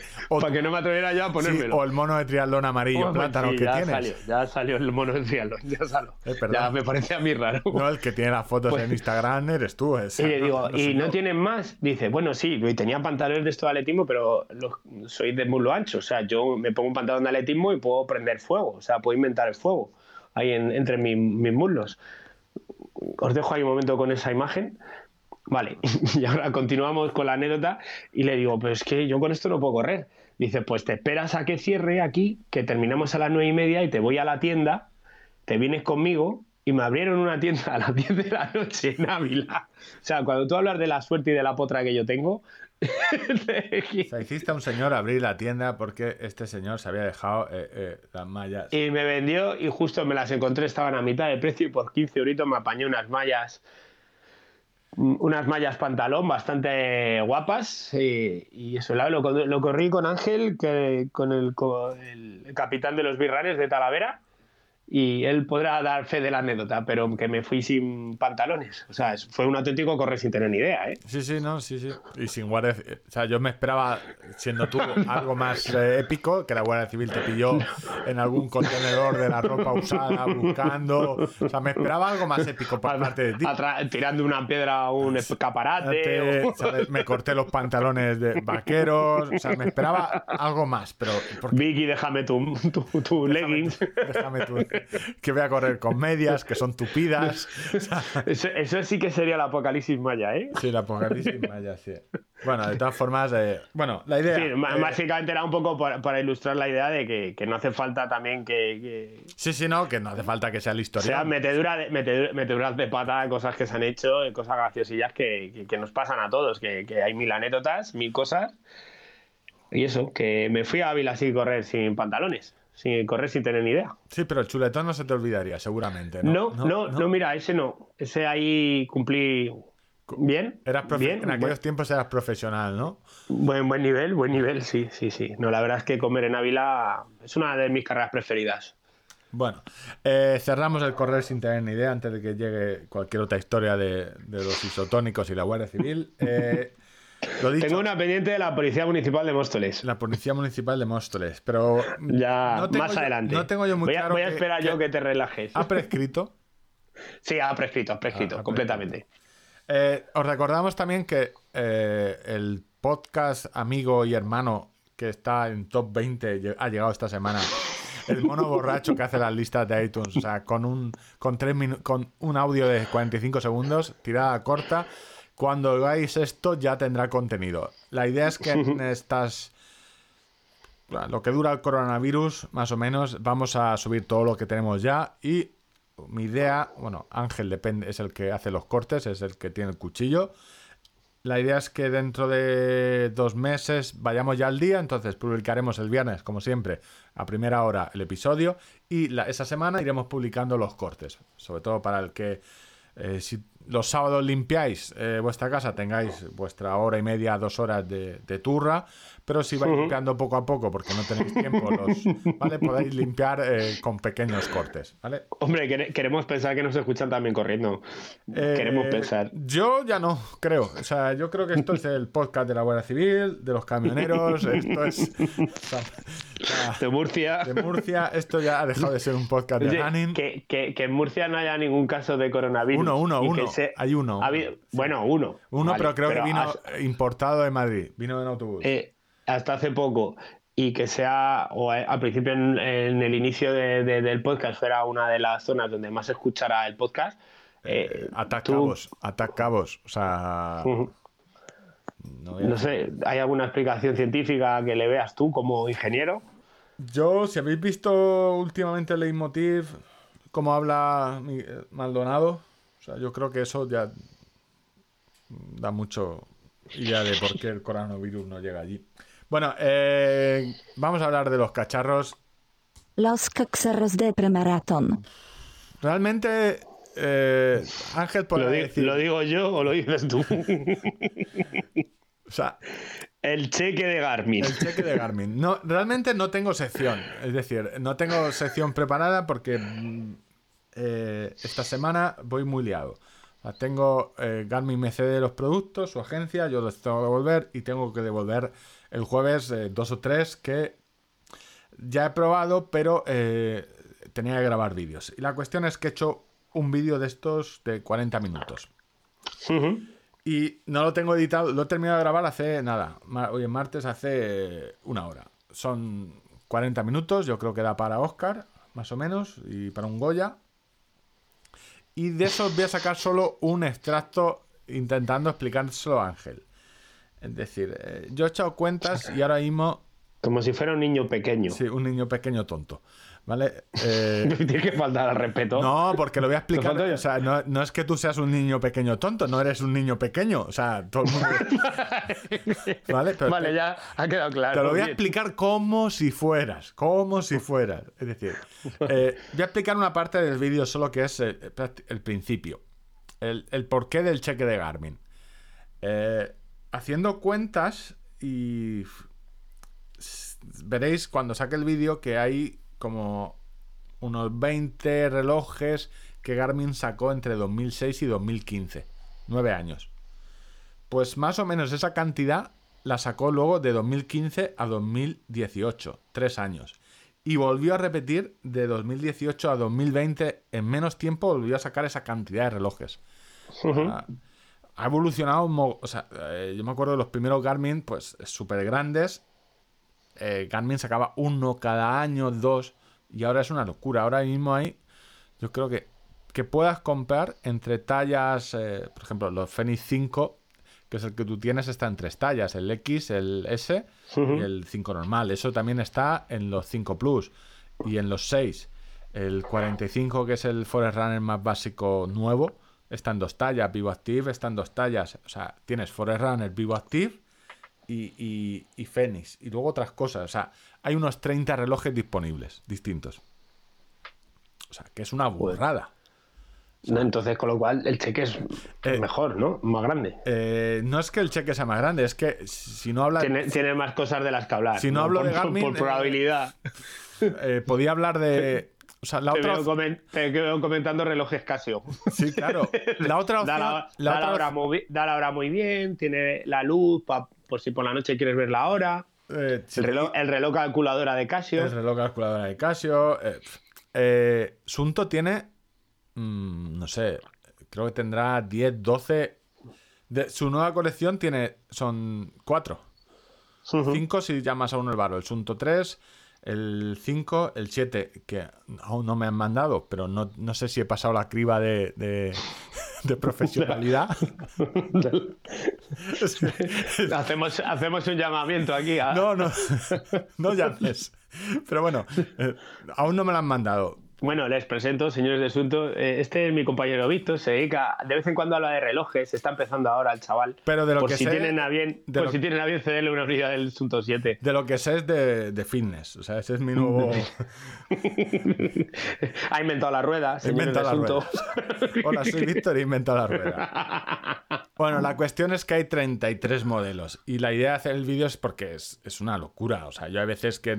que, que una gente, y que la gente me pregunta y dices. eh, Hago esto, corro de vez en. Lo típico que hacemos todos. Eh, yo lo que. Le, le cua- le cuadrarían cuatro relojes de Le toda la cuadrarían gama. 20 De- de- relojes. u- uno de la gama media de running, otro de la gama alta de fitness, otro de la gama baja de montaña, Claro, eh, y- o algo así, ¿sabes? Y al final, esto está. Le cubriría a cualquiera de los tres o cuatro, ¿no? O sea, y esto es muy sencillo. Al final, oye, que es un reloj, combate primero, importante, uno que te guste. O sea, estéticamente, porque lo vas a llevar. eh, Vale, entiendo que no. Si no te guste tanto un color, pues hombre, si te ahorras 100 euros, pues te aguantas y te compras el color que no te gusta. Yo también eso, pues lo hacemos habitualmente. Pero hay muchos. Entonces, la idea del vídeo es explicar un poco el, el cómo funciona. Y lo he hecho muy didáctico porque los he dividido en, o los he puesto en un gráfico donde hay dos barritas. La vertical, que es eh, diseño, El uso. y la Y horizontal, que son eh, funciones. Funciones. Entonces, eh, cuanto más arriba o más a la derecha te vayas, más vas a pagar. Si quiero un reloj bonito, Es co- como el, el gráfico sexy loca o algo sí, así. sí, sí, no es tan sencillo. Y si te vas a la esquina del todo, quiero lo más bonito, con las más funciones, tienes 2.500 euros. Casualmente coincide con el reloj que más dinero cuesta. Que más es eh, O sea, el más bonito y con más funciones coincide, ¿no? 2.500 euros. Luego tienes 2.500 euros. el más plástico. Vale, el, el su- el sueldo de medio mes, macho. lo, que este- lo, que, lo que nos cuesta o lo que nos pagan por cada podcast, básicamente. Por no hacer publicidad de ciertas marcas, a nosotros nos pagan 2.500. Sí. Y en el otro extremo tienes, eh, cuando digo más bonito, eh, lo explico en el vídeo, que no se trata solo de, de- de diseño estético a la vista. Este más bonito en relojería es materiales. Si, eh, plástico, componente, eh, co- eh, composite, fibra con composite, eh, cristal que es vidrio, que no es ni zafiro, todo eso, el Forerunner 35 o el 45 son así y son los más no feos, pero los más básicos en cuanto a materiales. Eso está. En cuanto a acabados, ¿no? Y tiene 100 euros, entonces tenemos de 100 a 2.500. Y en acabados, eh, pues tenemos Garmin. 100 euros ya es el, pre- el precio del café, casi. Garmin está utilizando eh, eh, acero, eh, biseles de titanio DLC, que es el Diamond Like Carbon. Que es Eso es como el, el adamantum, ¿no? Eh, de sí, los el relojes. Adamantium del Capitán América del, pues debe ser lo mismo, porque cuesta bast- O sea, tenerlo o no tenerlo son 100 euros más en el reloj. O sea, ya te lo digo. Entonces, en el bisel. En, en 80 gramos. Entonces, en el vídeo Bueno, que 100, 100 euros, 80 gramos. espero tenerlo la semana que viene, porque me va a costar editarlo, eh, voy explicando eso y cómo los pongo todos en ese gráfico y cómo hay mucho solape. Es decir, Ujú, eh, claro. BioActive, por ejemplo, es la gama más extraña, que es- se resume en... Te sirven para casi todos los deportes, menos para triatlón, pero no vas a tener muchas métricas de... tu- De running tú- de. mm, Básicamente, los oyentes dirán, tu Garmin te va a decir pocas cosas. No te va a decir... es- no- te va a decir mucho de- Es, es un Garmin antipático.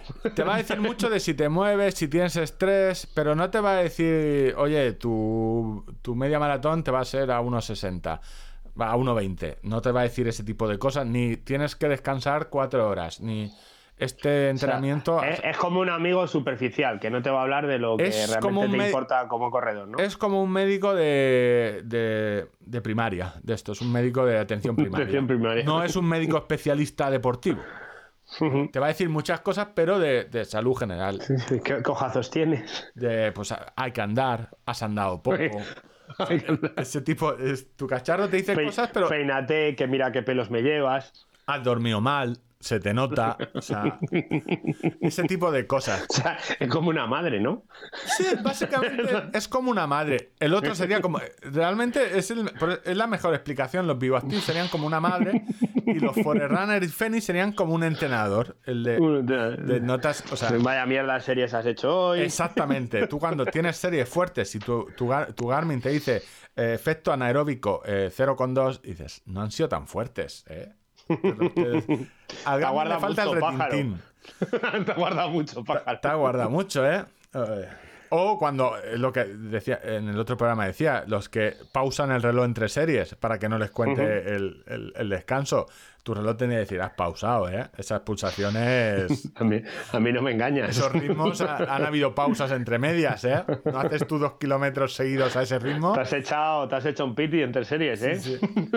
Pues esa es la idea del vídeo y eh, vamos a ver. eh, el primero que hice lo hice hace dos años y de- en, hace dos años eh, explicando todos los Garmin, pues ha cambiado mucho. Es que sacan muchos modelos. Yo creo muchas veces eh, no sé cómo lo hacen, no sacan el modelo perfecto, nunca. O al menos no el que podamos pagar. Eh, y a veces dices, los que tienen casi todo lo que tú quieres valen mucho dinero, pero los de en medio siempre dices, hostia, este me gustaría, pero le falta, por ejemplo, el 245, que es el que recomiendo ahora para gama media para correr. Dices, hostia, mola mucho, pero no tiene los pagos inalámbricos. Que es una cosa que ahora mucha gente, pues oye, te salva de un de una ruina, de un correr sin tener idea, te salva. ¿Sabes? Sí, Pues sí, aunque sea para pagar el taxi para volver. el, el taxi para volver, memoria de seno, o sea, tuve que beber de un charco. O, unos calcetines de repuesto porque Vol- has tenido Volví con los un tuyos calcetín por, solo, eh, por lo que fuere. por lo que fuera fuese. Entonces esa es la idea del vídeo, o sea, aquí sería imposible explicarlo, pero que es, yo creo que ha quedado bastante didáctico y al final, pues eh, cuento mis recomendaciones, pero bueno, ya lo veréis en el vídeo. Le echaré un ojo. 40 minutitos escuchándote. Eh, bueno, para ¿qué son 40, qué son 40 minutitos para los oyentes de tirada larga? No, nada, Eh, se, le, se le va a hacer corto un tráiler. Eh, lo, lo peor de todo es que eh, yo primero, aparte que me ha costado una semana grabarlo, hasta que lo he tenido en la cabeza, me he hecho los... Es que luego yo... te- Hombre, a ver, en la, en la cabeza tendrán muchas cosas a ti. Me está llamando cabezón. Así. Bueno, no, no, O sea, de tamaño. que- de- no, me tenías que vamos a devolver la del utilizar niño lenguaje- tonto. O sea, Sí, me- vamos a utilizar el lenguaje inclusivo. Eres de, de tamaños alternativos, de almendras. o sea, Tengo una no, almendra. cabezón no. Vamos a ver. Cabezón no. Si nos ponemos a faltar, tengo la almendra que se corresponde a mi estatura. Si nos ponemos a faltar. Cada uno, no sé si la tuya está acorde a tu estatura. No, coño, pues es por mandarte una cinta o dos para que aparque el diámetro. No sé, yo sé. Yo a mí.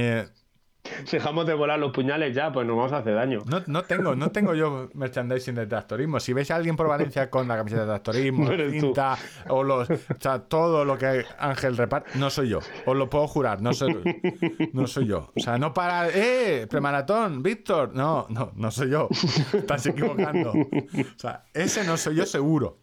Es otra persona. A ver, En y siguiendo con los cacharros, ¿vale? Eh, nos teníamos una pregunta al consultorio que la voy a meter a recomendación tuya, que nos preguntaban por los reacondicionados de, eh, de Garmin. No sé si la tienes por ahí y abrimos ya el consultorio. El consultorio tele. Tu pregunta nosotros respondemos. Por aquí la tengo. En cuanto me cargue la DSL. la- Sí, a ver, por aquí. eh, nos preguntaban sobre eh, que por qué cada vez el FR245, cada vez que lo desconectas, se, se quita la aplicación de Spotify. Eh, pues no lo sé. ¿La puedes contestar tú? A ver, eh, creo que la preguntó en su día y se nos pasó, pero luego creo que le, le respondió Garmin, Garmin directamente. Garmin tiene un, un- una cuenta de Twitter de soporte, no sé si es Garmin Soporte o algo así. O, o- o si, si, con- si Premaratón no te la contesta ya, igual a lo mejor vamos nosotros. Claro, es y creo que te dio un número de teléfono para llamar y consultar y no sé si te lo han resuelto, por lo que tú has vuelto a preguntar y creo que no te lo han resuelto. Entonces, si ellos directamente no te lo han resuelto, a mí me... Que son los que emiten los cheques. que son los que emiten los cheques, yo lo veo complicado. Vamos a ver, eh, que se te desinstale o instale una aplicación eh, puede ser porque el rel- dices que es cuando lo cargas, entonces cuando lo cargas puede ser que se te abra Garmin Express, que Garmin Express no lo tengas vinculado a tu cuenta de Garmin eh, o lo tengas a una cuenta distinta y luego eh, al, en ese momento se te actualice eh, el reloj en cuanto a las aplicaciones. Pero para cargarlo también lo pueden enchufar a, Sí. a un adaptador USB en vez de un ordenador, ¿no? Sí, o eh, si no utilizas Garmin Express en tu ordenador, eso es porque hay algo raro entre la sincronización del reloj con Garmin, Garmin Express, de- que es del PC, y eh, el reloj con Garmin Connect del móvil. Hay algo que ahí no cuadra. O sea, es lo, a- lo máximo que puedo lleg- a llegar en mis condiciones de divino. Entonces, eh, Mm. yo creo que lo que deberías es, si no vas a utilizar Garmin Express, eh, Qué mal. ordenador. O entra, eh, instálate o comprueba eh, que el reloj estés bien sincronizado con Garmin Express con tu cuenta y instala esa aplicación desde Connecticut, desde la web, a través de Garmin Express. Es, es decir, instálatela desde ahí para que se quede registrado en Garmin Express que tú tienes esa aplicación Y no te la borre. y no te la borre, ¿vale? Debe haber algo raro así, en- de- pero no soy adivino, o sea... Bueno, de todas maneras, Paula, te tendremos en nuestras oraciones. Sí, si no, pues, vamos a ver, pues es- te entras en cualquiera de los enlaces patrocinados y te compras un reloj nuevo en No, no, no, no, preparaton.com. Eso sí, eso, si te lo quieres Que, comprar, no, sí. hemos, no hemos pronunciado cerrajerías rojas en una hora y media de programa. Eh, ¿Pero qué pasa aquí? No sé qué está pasando, que como... 609-779500. Básicamente que como ya has cobrado los cheques, o sea, ahora la, o sea, la promoción te ha interesado hasta que han pagado las camisetas. Ahora ya se te olvida un poco. O sea, Qué, qué bonita la estampa las carreras infantiles, todos con las camisetas de cerrajería rojas en el pecho y su teléfono ondeando ahí al viento. nosotros se supone que eh, vamos a lanzar un proyecto similar, pero eh, el encargado está a otras cosas. que es el mismo cargado que el de tirada corta podcast, es lo que hay. Y No eres tú, ¿no? No soy yo. O sea, Vale. hay muchos. Bueno. hay tirada larga tiene infinitos proyectos, pero Todos en manos de un patán. todos en manos de la misma persona. que no soy yo. No tiene- Bueno. bueno, eh, lo dicho, No. eh, para solucionarlo, tiene que haber un problema con Gar- Garmin Express. Reza. Entonces, lo que yo recomendaría es entra en los ajustes, mira que esté vinculado a tu cuenta de Garmin y eh, entra en la web de Connecticut, selecciona, teniendo el reloj conectado, selecciona la aplicación de Spotify, dale a instalar, se te abrirá una ventanita que pone eh, ¿dónde lo quieres instalar? Solo te aparecerá el 245 que está conectado, eh, instala, sincroniza y no te debería dar más problemas. Pero yo no soy servicio técnico de Garmin. bueno, también puedes rezar. Padre nuestro, o, cargarlo- o cargarle a la pared, ¿sabes? También. Entonces, Exactamente, lo que decía yo de ponerle a a un, a un cargador, a un adaptador USB y no enchufarlo al ordenador y así no te lo borra. no te lo ladino, No sabes el motivo soy. por lo que te pasa, pero ya no te va a pasar más. Entonces, Exactamente. Bueno, en la siguiente pregunta, Jairo, con eh, arroba consultorio tele, nos preguntaba qué confianza nos dan los reacondicionados, porque como oferta había visto una oferta muy buena en... no, ta- no tan en- buena, le dije. Bueno, él, él decía que muy buena y, y que le echaba un poco para atrás la garantía de solo un año. Yo creo que el tema de los reacondicionados es muy, muy interesante porque eh, nos podemos, tenemos, podemos tener ahorros realmente importantes, pero creo que hay muchas cosas que la gente debiera de saber. Que las vas a explicar tú, que para eso eres el listo. no te voy a pisar yo la sección. No, Yo no, tengo, no- tengo, tengo que hablar que hablo desde la experiencia de un usuario de un, de un reloj reacondicionado. Mi antiguo Ambi 3 Peak eh, fue reacondicionado y yo creo que ahorré como 110, 120 euros. Sí, ese Eh, fue mi primer error. Decirte, Ángel, cómpralo de aquí. Y me la jugué mucho en aquellos tiempos. Porque me la jugué que luego bajara de precio y que te saliera mal. O sea, entonces ahí era joven y iba Bueno, a- luego, luego te la has jugado a grabar un podcast conmigo, así que tampoco. Sí, pero el podcast al menos me río, en el otro no. O sea, me llevé una pequeña comisión porque yo creo que muchas veces la gente.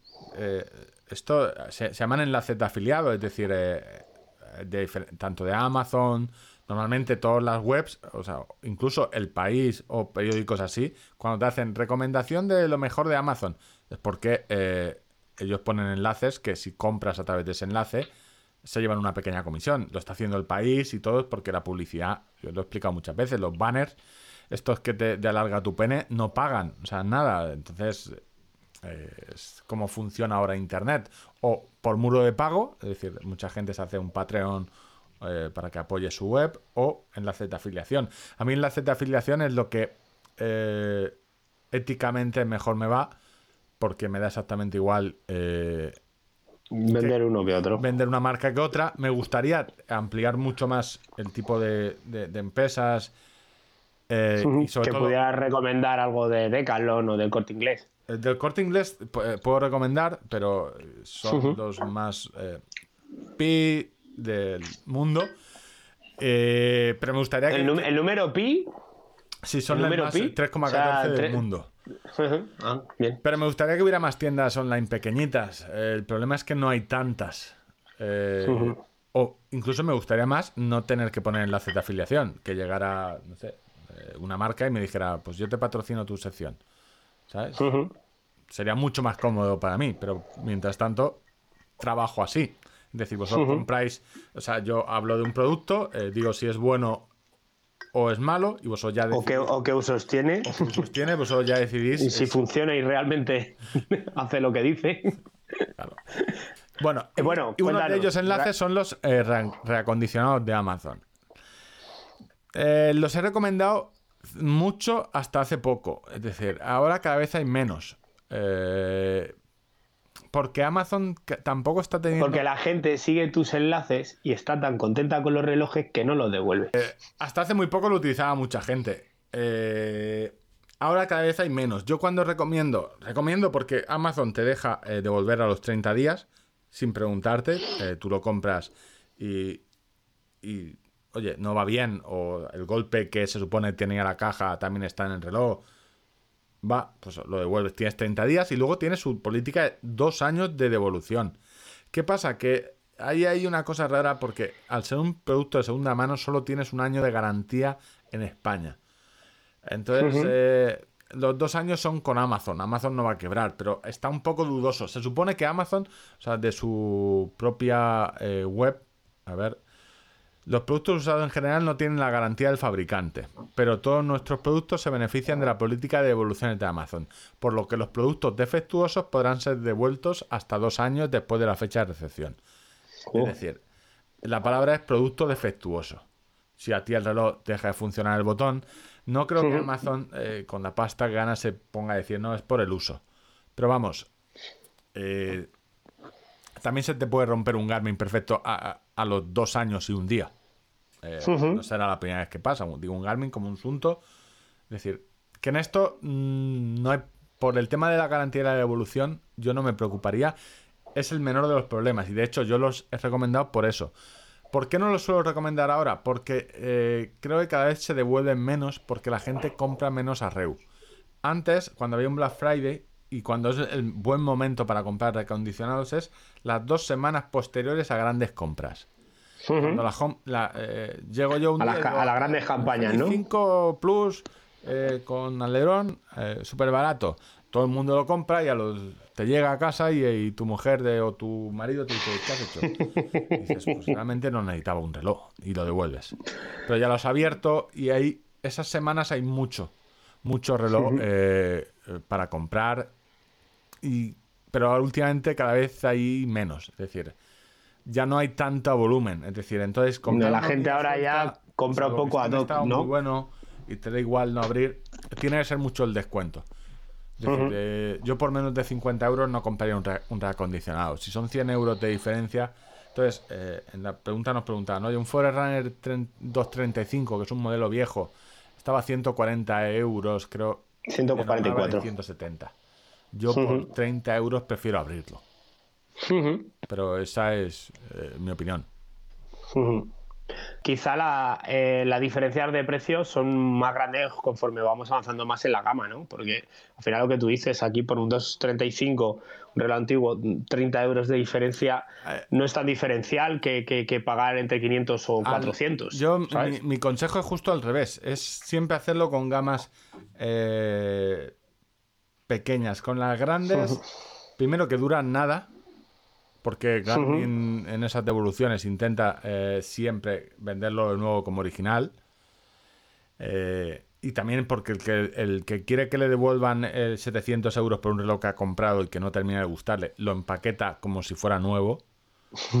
Eh, yo siempre he recomendado muchas veces, al principio estaba el M400 de Polar como una banda que se, vendía, se vendía mucho y se devolvía mucho. Eh, pero a veces estaba por 70 euros con la banda incluido, que la banda ya costaba 50. Oye, pues cómpratelo, tienes un reloj de repuesto y la banda. Y la banda, claro. Que muchas veces es, más. Ya no hay tantos ofertones. O sea, y menos con cómo funciona Amazon, que ya tiene ofertas eh, estamos en entrar en la web que está un enlace estamos esta semana ofertas del día del padre. Luego fue Amazon en un día en Alemania.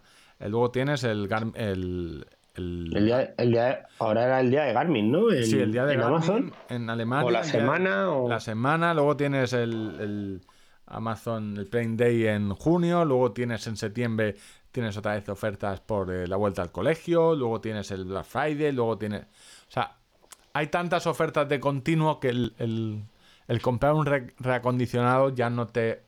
Es decir, pues te esperas tres meses y habrá ofertas. por eso yo ya no suelo recomendarlos, salvo que quieras algo muy, algo muy, muy en concreto.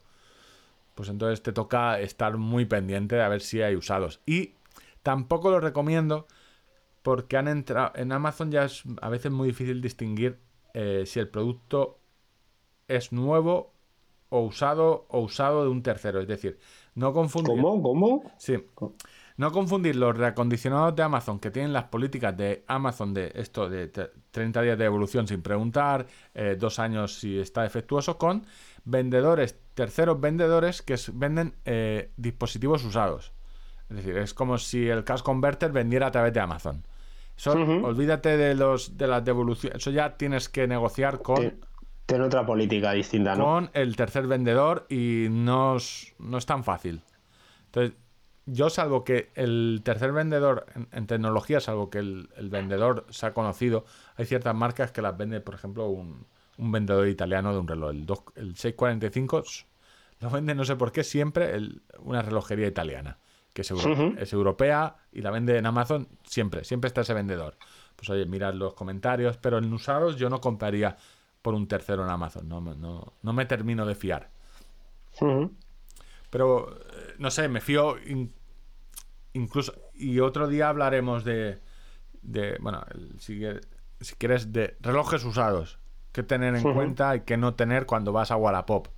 Que eso es Ujú. otra... Hay mucho... Pues ahí hay un tema bueno. sí, sí, ese lo dejaremos para... Porque tú, tú mm, Yo vendo. Me has, me ha- me has contado, claro, eso te iba a decir, Yo tengo mi, siempre. mi- mi teoría es que todo lo que sea de Apple y, y- y Garmin, para que entre algo, tiene que salir otra cosa.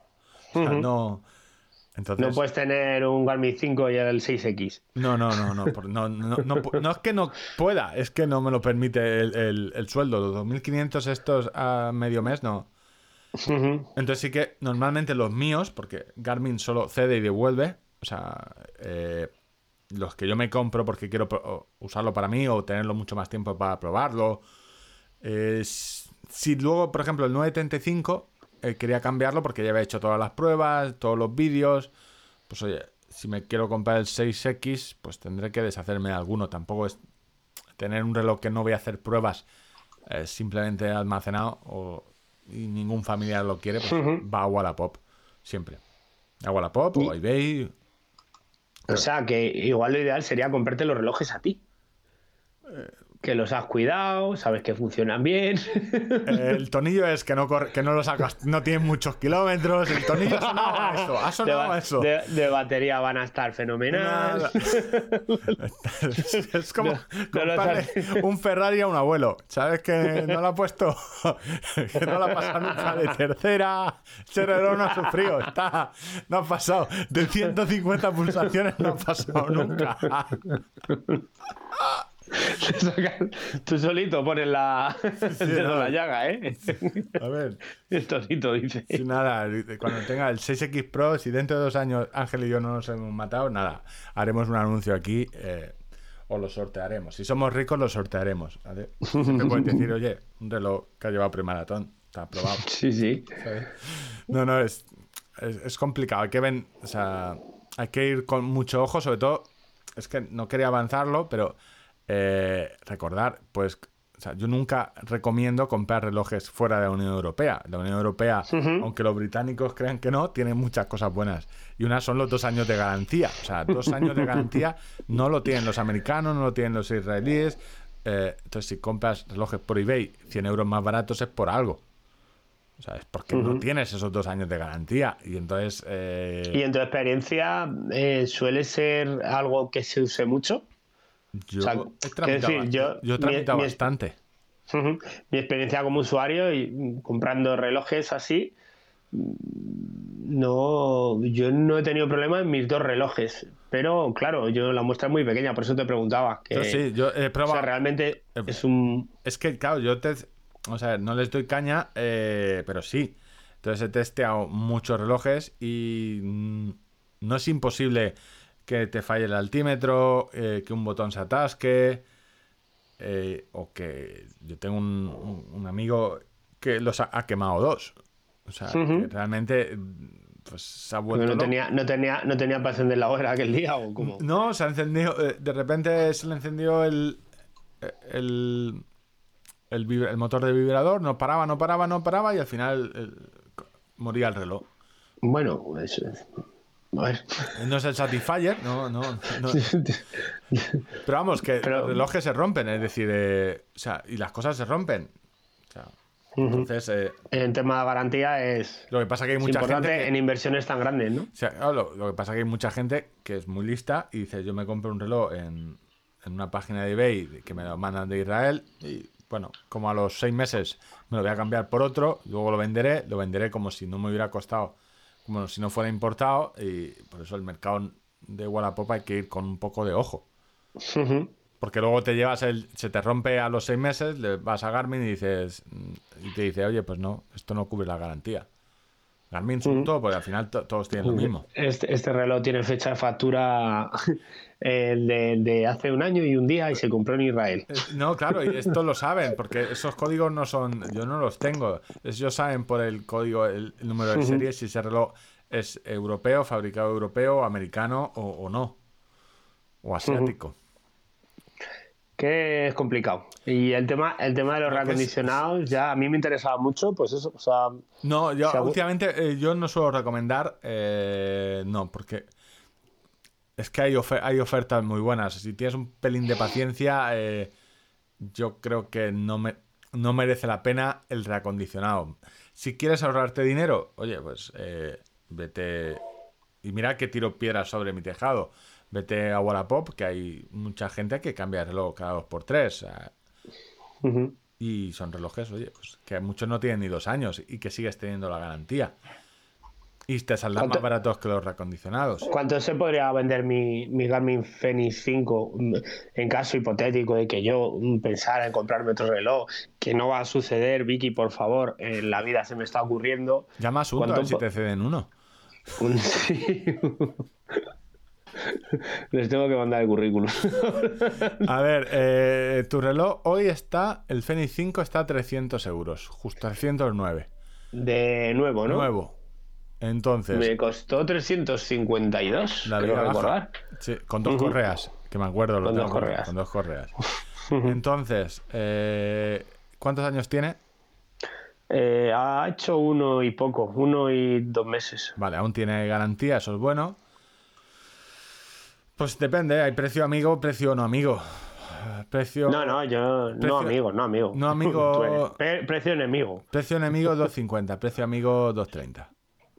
en 2.30 lo podía vender. 2.30, 2.20 es un precio donde el comprador quedaría contento. El vendedor quizá no tanto, pero el que te lo compre dirá, bueno, 2.20 me ahorra 80 euros, aún está en garantía. Eh, me ahor- eh, es un re- bien, 2.20 tengo un, re- un relojazo de montaña, ¿eh? No, no, no- o sea, que, sigue vendiéndose y sigue... Es, tienen más batería incluso que los 5 Plus. Entonces, 2.20, 2.30, ese sería el precio en el que Vicky no debería enterarse que lo vas a vender. Bueno, 2.20, 2.30. Bueno. Wallapop. El- Bueno, si alguien quiere un reloj Fenix 5 con un año y poco de garantía, aún con garantía, eh, Tirada larga podcast. por, por la zona de. Madrid, eh, bueno, que lo Igual conocemos, igual conocemos a alguien. un amigo de un amigo igual tiene, tiene La- un, un dorsal para correr y un reloj. Vende. Que la amiga- sí, un bolígrafo y, y re- y reloj Garmin. Bueno, yo creo que ya está todo, ¿no? Esta semana. Sí, eh, me gustaría ¿Qué te gustaría, Deja- hijo? dejar, dejar patente. Parece Sotega me iba hablando a Almeida. ¿De ¿Qué te gustaría, hijo? Te falta agarrarme con las manos así. No te puede mirarme agarrar, a los que tiene- ojos. que tiene Dice, mañana, mañana te quedas con los abuelos. Tiene viruses, tiene viruses. que me gustaría dejar patente una vez más mi propia incapacidad y estupidez a veces eh, eh, respecto a una de las preguntas que te hice ayer o antes de ayer, cuando estoy corriendo en los arribes ocultos, em, me di cuenta que los puntos kilométricos que me va saltando el reloj, de repente me pita y me pone pipi 25 kilómetros. Y luego miro lo que es la pantalla del reloj ya cuando ha pasado el aviso kilométrico. em, veo 19 kilómetros en pantalla, ¿no? Y, así sucesivamente. O sea, cuando me marcaba 28, llevaba 27 y medio, así, ¿no? Y digo, joder, Bueno, digo, algo el reloj se, se ha vuelto loco. Y le preguntaba a Víctor que por qué me estaba marcando en pantalla puntos kilométricos eh, que no corresponden con la distancia total corrida. Y Víctor me dijo, ¿no habrás tocado el Autolab sin querer? Y automáticamente dije, pues sí. Pues sí. ¿Por qué no? Explica por qué se da ese error. Porque no son puntos kilométricos, es decir, eh, son me- vueltas. Es decir, y Garmin, la vuelta 28. claro, Garmin a diferencia de Polar, eh, cuando le das al lap manual, te reinicia el lap, es decir, eh, tú tienes los autolap a un kilómetro, entonces te va marcando una vuelta, 5 minutos, dos vueltas, 10 minutos, más o menos así. Pero si tú le das a mitad de la cuarta vuelta, él te va a marcar eh, quinta vuelta. quizá. Cinco, claro. No te vas a dar cuenta y te dirá, pues la has dado sin querer, pues ese te la marcará a 3 minutos. Pero luego te marcará la siguiente, entonces ya has jodido todo el... el- Entonces lo que hay que hacer es, en la siguiente, eh, pulsar. Porque a ti lo que te interesa no es el número de vueltas, es, es que vaya sincronizado más o menos. Eh, Sí, a ver, fue un poco yo en montaña, no. En realidad lo que sucede es que como hace poco recordáis que tuve que formatearlo porque se quedó como un eh, se quedó tonto, Se quedó tonto. Iba a ser como un niño tonto. se quedó tonto y tuve que formatearlo y entonces muchas de las pantallas y muchas de las configuraciones de deporte no están todavía ajustadas a mi gusto. Bueno, claro, si no te sabes lo del. Te iba a decir, no sabes distinguir entre el lab manual y el autolab. Preguntarte. Sí que ya- se distinguí, no sabe, pero en una de estas, pues que bajo los bastones o lo que sea, pues le di al botón. Eh, que estamos hablando sin hacer saber. una copia de seguridad de las. Ya no. Eso ya. Eso es brujería. eso- estamos haciendo el sonido de la serpiente de Harry Potter. Estamos Sí, hablando. no, es como cuando, no, en realidad es como cuando te pregunta la, el profesor, la profesora, la señorita, y tú te, te sabes, ¿me estás escuchando? Y ya está diciendo que no me pregunte qué acabo de decir, porque no tengo ni idea. Bueno, eh, otro, en otro programa explicaremos eh, que eso es otro defecto. Es que con. Si es que te hago, la- te hago las secciones yo solo. Sí, me- sí. Puedes leerte el manual o preguntarme, eh, preguntarme a mí. Ese es uno de los defectos que Garmin debería solucionar más tarde que, que pronto, que es fácil. La configuración de los perfiles, tanto en Sunto como en Polar, se configura en la web. Tú la configuras tranquilamente en la web o en el móvil y eso está ahí. Tu perfil de correr, te compres el reloj que te compres, está configurado así. Luego te, eh, lo pierdes. ¿Quieres ver unos datos, unas pantallas en concreto? Eso es lo que vas a ver. Formateas el reloj, no pasa nada, lo sincronizas y ya lo tienes todo. Las alertas, eh, no es nada difícil. No sé, o sea, no sé por qué Garmin sigue aún con la teoría, que es un coñazo, el, el configurar, pues si haces seis deportes o siete, cada pantalla a tu gusto, las alertas y eso, el cheque de Exacto. Garmin no me lo van a pagar por, por este comentario, pero es que eh, estamos ya en, Ujú. en una edad para hacerlo bien. Sí, sí, sí, sí. Totalmente de acuerdo. Sería muy útil. Pues Sería muy eh, útil. para no eso, hay una forma que es hacer una copia de seguridad, pero explicarlo, a- de- que llevamos dos horas hablando, eh, lo dejaremos para otro programa. Ujú. Ya está, hasta aquí. Muy bien. Pues nada. Salvo algunos pequeños incidentes que tengo apuntados eh, por unos pequeños ruiditos que ha hecho Ángel, el programa creo que bien, bien de sonido. O sea, Bueno, yo no he hecho los ruiditos. En realidad los ruiditos eran de una botella metálica con un mosquetón que sin querer yo estaba manipulando durante el programa. pero sin querer, ese, ese ruidito eh, lo iréis en el minuto 93. Habrá un corte, intentaré que no se note, pero Es que nada más vemos lo malo, la bolsita no la ha cogido esta vez. Sí, no, eh, claro, y esto eh, No. para el oyente, para que sepa lo que yo sufro. O sea, ¿qué te puede llevar a hacer un podcast, tener una botella metálica con una y ponértela en la mano? O sea, eh, tendrá una piscina de 200 metros, pero no se caga de milagro. O sea, respirar y cagar. Bueno, hasta aquí el episodio. Ahora bueno. Bueno, lo, por último, eh, pedir perdón de nuevo. Pedimos- pido perdón, perdón. y doy las gracias, ¿no? Es tu pido perdón y Sí, no, pedir, pedir. Lo hablamos sin tener ni idea y nada, pues que lo podíamos hacer bastante mejor. Pero no olvidéis y no nos retéis que, que lo podemos hacer bastante, bastante peor. Vale, nos oímos el próximo viernes. Un saludo. Salud y kilómetros. Vale, hasta luego.